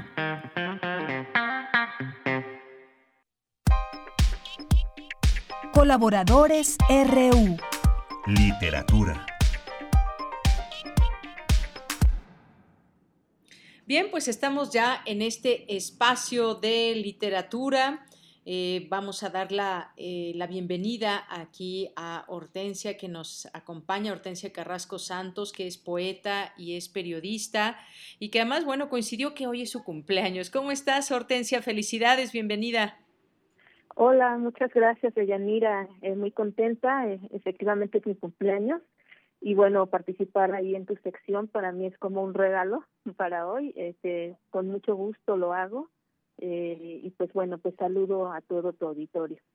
Gracias. Pues esta sección que se incluye todos los días martes en este espacio y que la sección pues la hacen ustedes las y los invitados. Pues muchas gracias Hortensia por estar con nosotros y nos vas a, recomendar de lo que se trata estas secciones que nos recomienden un libro, ya sea ustedes como escritoras, poetas y más, y que también pues posteriormente podamos hablar un poco de su propia obra. Así que pues te escuchamos cuál es la recomendación que nos tienes para el día de hoy. Sí, pues bueno, en estos tiempos tan asiagos que estamos viviendo, eh, muchas veces buscamos narrativa, porque queremos que nos entretenga, queremos que nos haga más leve el, el momento, el día, las horas. Sin embargo, yo hoy quiero recomendar un libro de poesía. porque también la poesía nos trae mucha esperanza, eh, mucha luz eh, en estos días. Y el libro que yo quiero recomendar es un libro de mi editorial, porque aparte yo soy editora, una editorial pues nueva que, que acabo de, de fundar, que se llama Voz Lírica. Y bueno, pues tengo el gusto de editar al poeta y narrador Roberto López Moreno, que él es eh, creador de la propuesta poética por muralismo y la propuesta, propuesta poética Las Treceadas. Y el libro que les recomiendo es Del Otro Yo, es un libro de poemas que está en edición bilingüe, ya que está en español y en francés. La eh, traducción estuvo a cargo de Noemí Falligan, una artista plástica y traductora. Eh, está ilustrado por, ella precisamente. Y bueno, eh, ¿por qué les recomiendo este libro? Porque habla precisamente de dos cuestiones que estamos necesitando y viviendo en estos momentos, el duelo y el amor. Eh, la muerte siempre está presente eh, y es uno de los temas que, que bueno que los poetas que los que escriben siempre está presente. Es un tema fundamental para la poesía porque es algo que, eh, pues, irremediablemente es algo que vamos a, pasar y a vivir. Pero en este caso, eh, Roberto López Moreno le da un tratamiento tan bello, tan estético, que nos alcanza a los puntos más profundos de, de, de nuestro cuerpo, de nuestro corazón, de nuestra mente. Eh, entonces es el libro que yo les recomiendo del otro yo. ¿Y dónde lo pueden encontrar?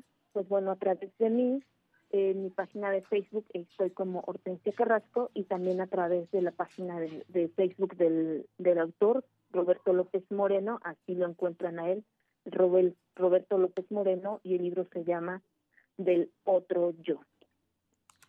Muy bien, bueno, pues ahí está esta recomendación que nos haces, que como bien dices, Hortensia, en estos, eh, en estos días que estamos viviendo, que se convirtieron de pronto en meses y, y en años enfrentando estos esta situación y este duelo para miles y millones de personas en el mundo que han perdido algún familiar eh, por cuestión de esta, de esta pandemia. Yo recuerdo, fíjate, cuando al casi pues al inicio de esta, de esta pandemia tuvimos oportunidad de entrevistarte, que nos de primera mano nos platicaste pues de cómo estaba siendo eh, tu paso por esta enfermedad al inicio que pues bueno, una situación eh, delicada para muchas personas y entre ellas tú tuviste, eh, y digo, oportunidad de platicarnos porque pues muchas personas te escucharon con mucha atención y se identificaron también con, esta, con este relato de lo que tú estabas viviendo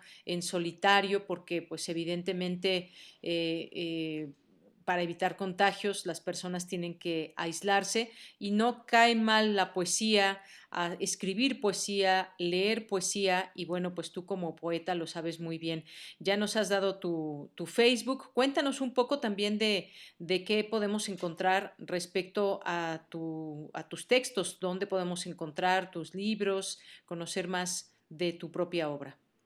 Sí, claro, este, igual también a través de mí, en la página de Facebook de Hortensia Carrasco Santos y también este la editorial Trajín, que es una editorial de Xochimilco. Ella se ha encargado de eh, difundir uno de mis libros que se llama El Habitante y esos los pueden encontrar en las librerías del fondo y en el, las librerías del sótano. Se llama La Habitante. Ahí pueden encontrar mi libro o con ellos, ellos andan itinerantes en ferias de libro importantes, estuvieron apenas en la, en la feria del, del Zócalo, eh, y bueno, con la editorial Trajín pueden conseguir eh, ese, ese, libro mío, El Habitante, y conmigo otros que, que también he publicado, que son eh, Por eso escucho la lumbre, Muererío, y este uno reciente que me reeditaron una también una nueva editorial que se llama Escrúpulos que por cierto se presentó en un programa de los de los CCH que tiene ahí Cristina Arroyo y este y bueno ahí me, reeditaron el libro de poemas del encierro eh, eh, ahí también pueden encontrarlas y se contactan con la editorial Escrúpulos. Ellos, ellos tienen mi libro de poemas del encierro y bueno, pues ahí pueden encontrar eh, distintas maneras de cómo abordo la poesía. Muy bien. Eh, Hortensia, pues muchas gracias por compartirnos también estos eh, títulos. Sabemos que pues también tú estás siempre al tanto de estas distintas editoriales independientes que también hacen mucho esfuerzo por eh, no solamente generar las publicaciones, sino poderlas dar a conocer.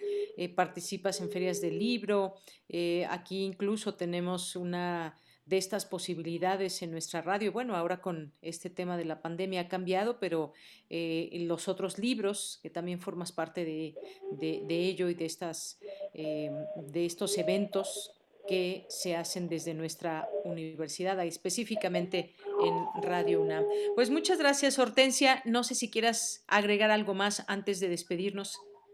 Sí, sí, me pudieran permitir leer un poema del maestro, del libro del otro claro este, para que se vayan dando una idea de por qué les recomiendo el libro.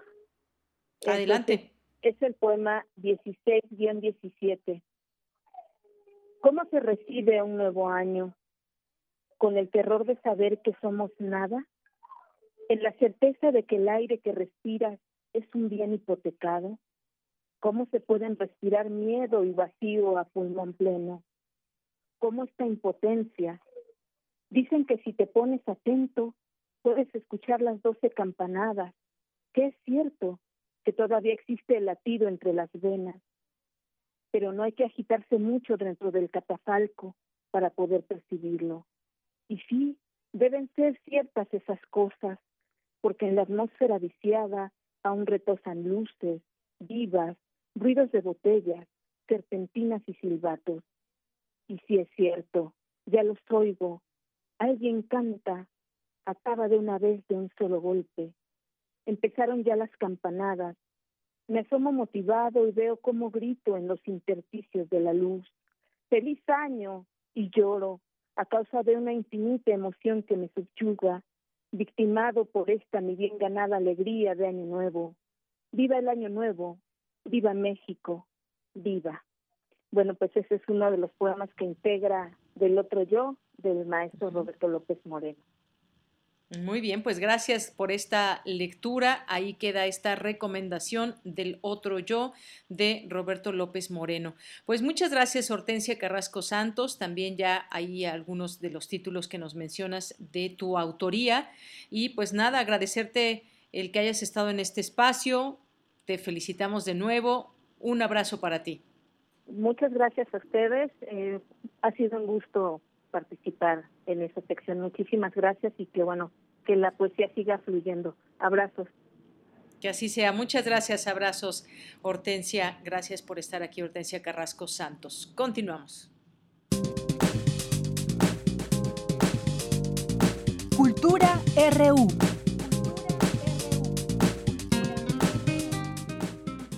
Bien, pues nos vamos, nos vamos a Cultura con Tamara Quiroz. Adelante, Tamara. Deyanira, les saludo con el gusto de siempre, con el gusto de saber que nos acompañan a través del 96.1 de frecuencia modulada y también en Internet. Abrimos espacio a las artes escénicas, vamos empezando año y hay obras que han continuado temporada desde diciembre, otras tantas se están estrenando y les comparto que en el Centro Cultural Helénico, en el Teatro Helénico, los sábados y domingos a las 13 horas se presenta A Golpe de Calcetín, una obra donde el protagonista, que lleva por nombre Paco Pollo, un niño de 10 años, sale de su casa y se ve envuelto en un sinnúmero de aventuras que lo llevarán a reconocer el valor de la justicia y la lealtad. Paola Izquierdo, codirectora de A Golpe de Calcetín, nos cuenta más detalles de esta puesta en escena. Queremos que nuestro auditorio se acerque a esta propuesta escénica que están presentando A Golpe de Calcetín. ¿Qué te parece si nos platicas cómo surge esta adaptación del cuento de Francisco Hinojosa, cómo llevarlo al teatro? Pues la, la idea original viene en realidad de una de las integrantes del equipo de Idiotas Teatro, que es la compañía que la lleva a cabo, que su mamá le leía el cuento cuando era pequeñita. Entonces la mamá de ella, de Azucena, habló con Cristian y con Fernando, que son los directores de la compañía y directores artísticos y generales de la obra, y ellos recurrieron en primera instancia a eh, tres también que han sido colaboradores fundamentales en la historia de la compañía, que son Ileana Villarreal, que hizo una adaptación dramatúrgica en la que la historia de Francisco Hinojosa ocurre, ocurre dentro de otra ficción, que son dos personajes inventados, que son Tiliches y Malvavisco, nunca oímos sus nombres, pero son dos personajes que son como unos, eh, como que traen un gran carro de cosas perdidas y cosas viejas y van llevando una luz de ciudad en ciudad para como acompañar a un niño de esa ciudad en un recorrido de vida en el está basado en, en estructuras en en el viaje del héroe, el, basado en el viaje, de, ¿cómo se llama? El héroe de las mil caras, creo que se llama el libro, de Joseph Campbell. Entonces se basa en esta estructura ileana para construir estos dos personajes y contener la, el cuento de Francisco Hinojosa en esta ficción y te digo que se acercan también a, a, personas que han sido muy, muy cercanas en el equipo. Alejandro Magallanes para la construcción plástica de los personajes y que dio como sentido y guía al resto de la construcción plástica de las demás personas que participaron. A partir de eso se crean unas máscaras hermosas que guía en, en el manejo y en la construcción Alicia Martínez, que también ha sido muy cercana a la compañía. De modo que Idiotas pues es una una compañía joven, pero que tiene como pues alianzas profundas con las personas con las que ha trabajado en continuidad y así se crea este universo. Luego me integro yo en la codirección junto con Cristi Fer de, de escena, porque ellos son los directores de todo el montaje, ¿no? Yo, yo nada más eh, participo en la codirección de escena. Excelente. Muy bien. Oye, Paola, pues cuenta con grandes colaboraciones, sobre todo de una historia que fue escrita ya hace varios años y pareciera que el tiempo no pasa, pero que bueno, también podemos disfrutar a través del teatro de este trabajo previo. Me gustaría que nos platicaras también, Paola, cuáles son estas herramientas, cómo crean todo este mundo mágico en el teatro. Ya nos mencionabas el diseño de personajes propuesto por el artista visual Alejandro Magallanes, pero también hay música en vivo. Platícanos más de esto. Ajá fundamental y también es de otro cómplice increíble de la compañía Idiotas Teatro que es Juan Pablo Villa y todos los actores una compañía la verdad de gente muy muy talentosa. Todos tocan instrumentos cantan eh, hacen arreglos están padrísimos. Eh, bueno pero en este caso la música original los arreglos todo es de Juan Pablo Villa que también interpreta música en vivo y se hace un ensamble desde poquitos instrumentos sencillos, puras percusiones en un momento como cucharas, un cajón, la parte hueca del acordeón, o sea, como percusiones con cosas que normalmente no se percuten, hasta instrumentos varios en escena, como piano, acordeón ya tocado como acordeón, eh, banjolele, mandolina, eh, lavadero, hay un lavadero. hay instrumentos varios y la música acompaña todo el tiempo la narración. La historia, la parte de la historia que está basada en el cuento, o sea, el cuento que está contenido dentro de la otra ficción, el cuento de Francisco Hinojosa, sí usa palabras, el resto de la ficción no usa palabras, solo música. Ah, muy bien, excelente. Oye, ya regresaron a los escenarios, pero me gustaría que nos platicaras de viva voz cómo ha sido este regreso a los escenarios y cómo les fue también con esta primera función. Fíjate que fue muy emocionante, estábamos creo que todos muy conmovidos de volvernos a mirar con el público y de sentir al público vivo ahí. Afortunadamente el público pues acudió a la sala, tuvimos casi llenos los dos días y fue fue súper emocionante que pues empecemos a tomar de nuevo nuestras calles, nuestros recintos culturales, poco a poco sin dejar de cuidarnos, pero poco a poco quitándonos el miedo y volviendo a convivir. Claro, ese, ese, momento de comunión, ¿no? que tanto hace falta. exactamente. Muy bien, Paola, ¿cuándo y a qué hora se van a estar presentando? Van a estar en el Teatro Helénico, pero por favor compártenos las coordenadas, los horarios para que estemos al pendiente y para que podamos disfrutar de este trabajo escénico que realizan. Claro, el Teatro Helénico está en Avenida Revolución 1500 en la colonia San Angelín, muy accesible, Metro Barranca del Muerto. Y vamos a estar, eh, cortamos en diciembre y regresamos en enero, 15 y 16 de enero a la 1 y a las 6 de la tarde. Paola Izquierdo, pues muchísimas gracias por esta información y sobre todo gracias por estos minutos para platicarnos acerca de este proyecto. Nos unimos a la celebración por el décimo aniversario de la compañía Idiotas Teatro y también invitamos a nuestro auditorio que se una a A Golpe de Calcetín del cuentista mexicano Francisco Hinojosa. Paola Izquierdo, tú eres parte también de este proyecto. De verdad, muchas gracias. Gracias. Gracias, muchas gracias Tamara, gracias de nuevo por el espacio. Paola Izquierdo es actriz, productora y directora teatral. No se pierdan las últimas funciones de A Golpe de Calcetín este fin de semana. Y otra de las obras que también se presentan en el Teatro Helénico es ¿Por qué la gallina cruzó el camino? Con la dramaturgia y dirección de Raino Lasco, esta obra de teatro reno presenta una propuesta donde el acontecimiento del cuerpo expande la imaginación. Dos amigas con discapacidad motriz usan sus sillas de ruedas para viajar al encuentro de sus padres y descubren que la posibilidad de moverse está presente en cada uno de sus deseos. Las funciones son del 22 de enero al 6 de marzo, los sábados y domingos a las 13 horas en el foro La Gruta. Ese mismo día, 22 de enero, se estrena Ojos de Nube, una obra donde conoceremos la historia de Yari, una niña albina defensora de la naturaleza. Esta obra versa sobre la tolerancia y el cuidado del medio ambiente como vehículos para fomentar una convivencia armónica entre los individuos. Esta propuesta reflexiva está a cargo de la dirección de Berta Iriart, quien también es la dramaturga, y las funciones son del 22 de enero al 27 de marzo, los sábados y domingos a las 13 horas en el Teatro Helénico. Ya para finalizar, abrimos espacio al séptimo arte. Tenemos 10 pases dobles para que disfruten de la película El Rey de la Fiesta, un filme mexicano escrito y dirigido por Salomón Askenazi, donde la historia se enfoca en Héctor, un hombre cincuentón que vive una crisis de identidad. Tiene un hermano gemelo de nombre Rafael, es su socio y es su opuesto total. Su hermano es mucho más relajado, excéntrico, se niega a sentar cabeza y sigue de fiesta perpetua. Cuando Rafael tiene un accidente aéreo en un viaje al que no le avisó a nadie, Héctor decide hacerse pasar por él para poder vivir una nueva vida. Así, poco a poco se libera de sus ataduras y descubre lo que su familia realmente piensa de él. Comienza a sentirse más libre y finalmente se acerca más a su hija. Esta película, El Rey de la Fiesta, se estrena el próximo 20 de enero y bueno, tenemos 10 pases dobles para que asistan a la premier hoy martes a las 8 de la noche en Plaza Universidad. Comuníquense con nosotros a través de nuestro Twitter. Recuerden que estamos en arroba prisma.ru. Y con esto llegamos al final. De Yanira, regreso contigo hasta mañana.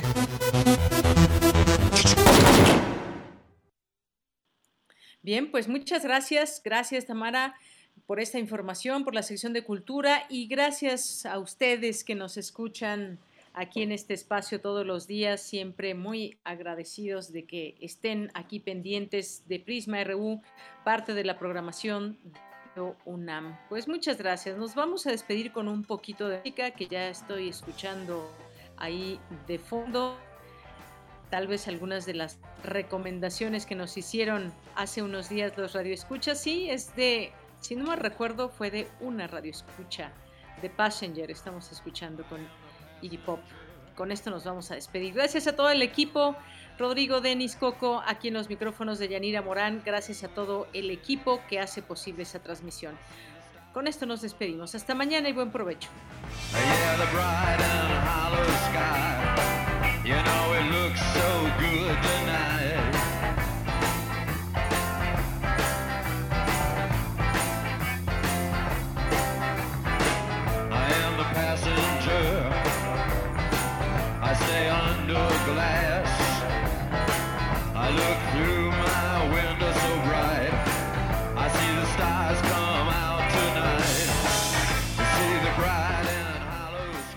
Silvia Vargas nos la recomendó. Gracias Silvia.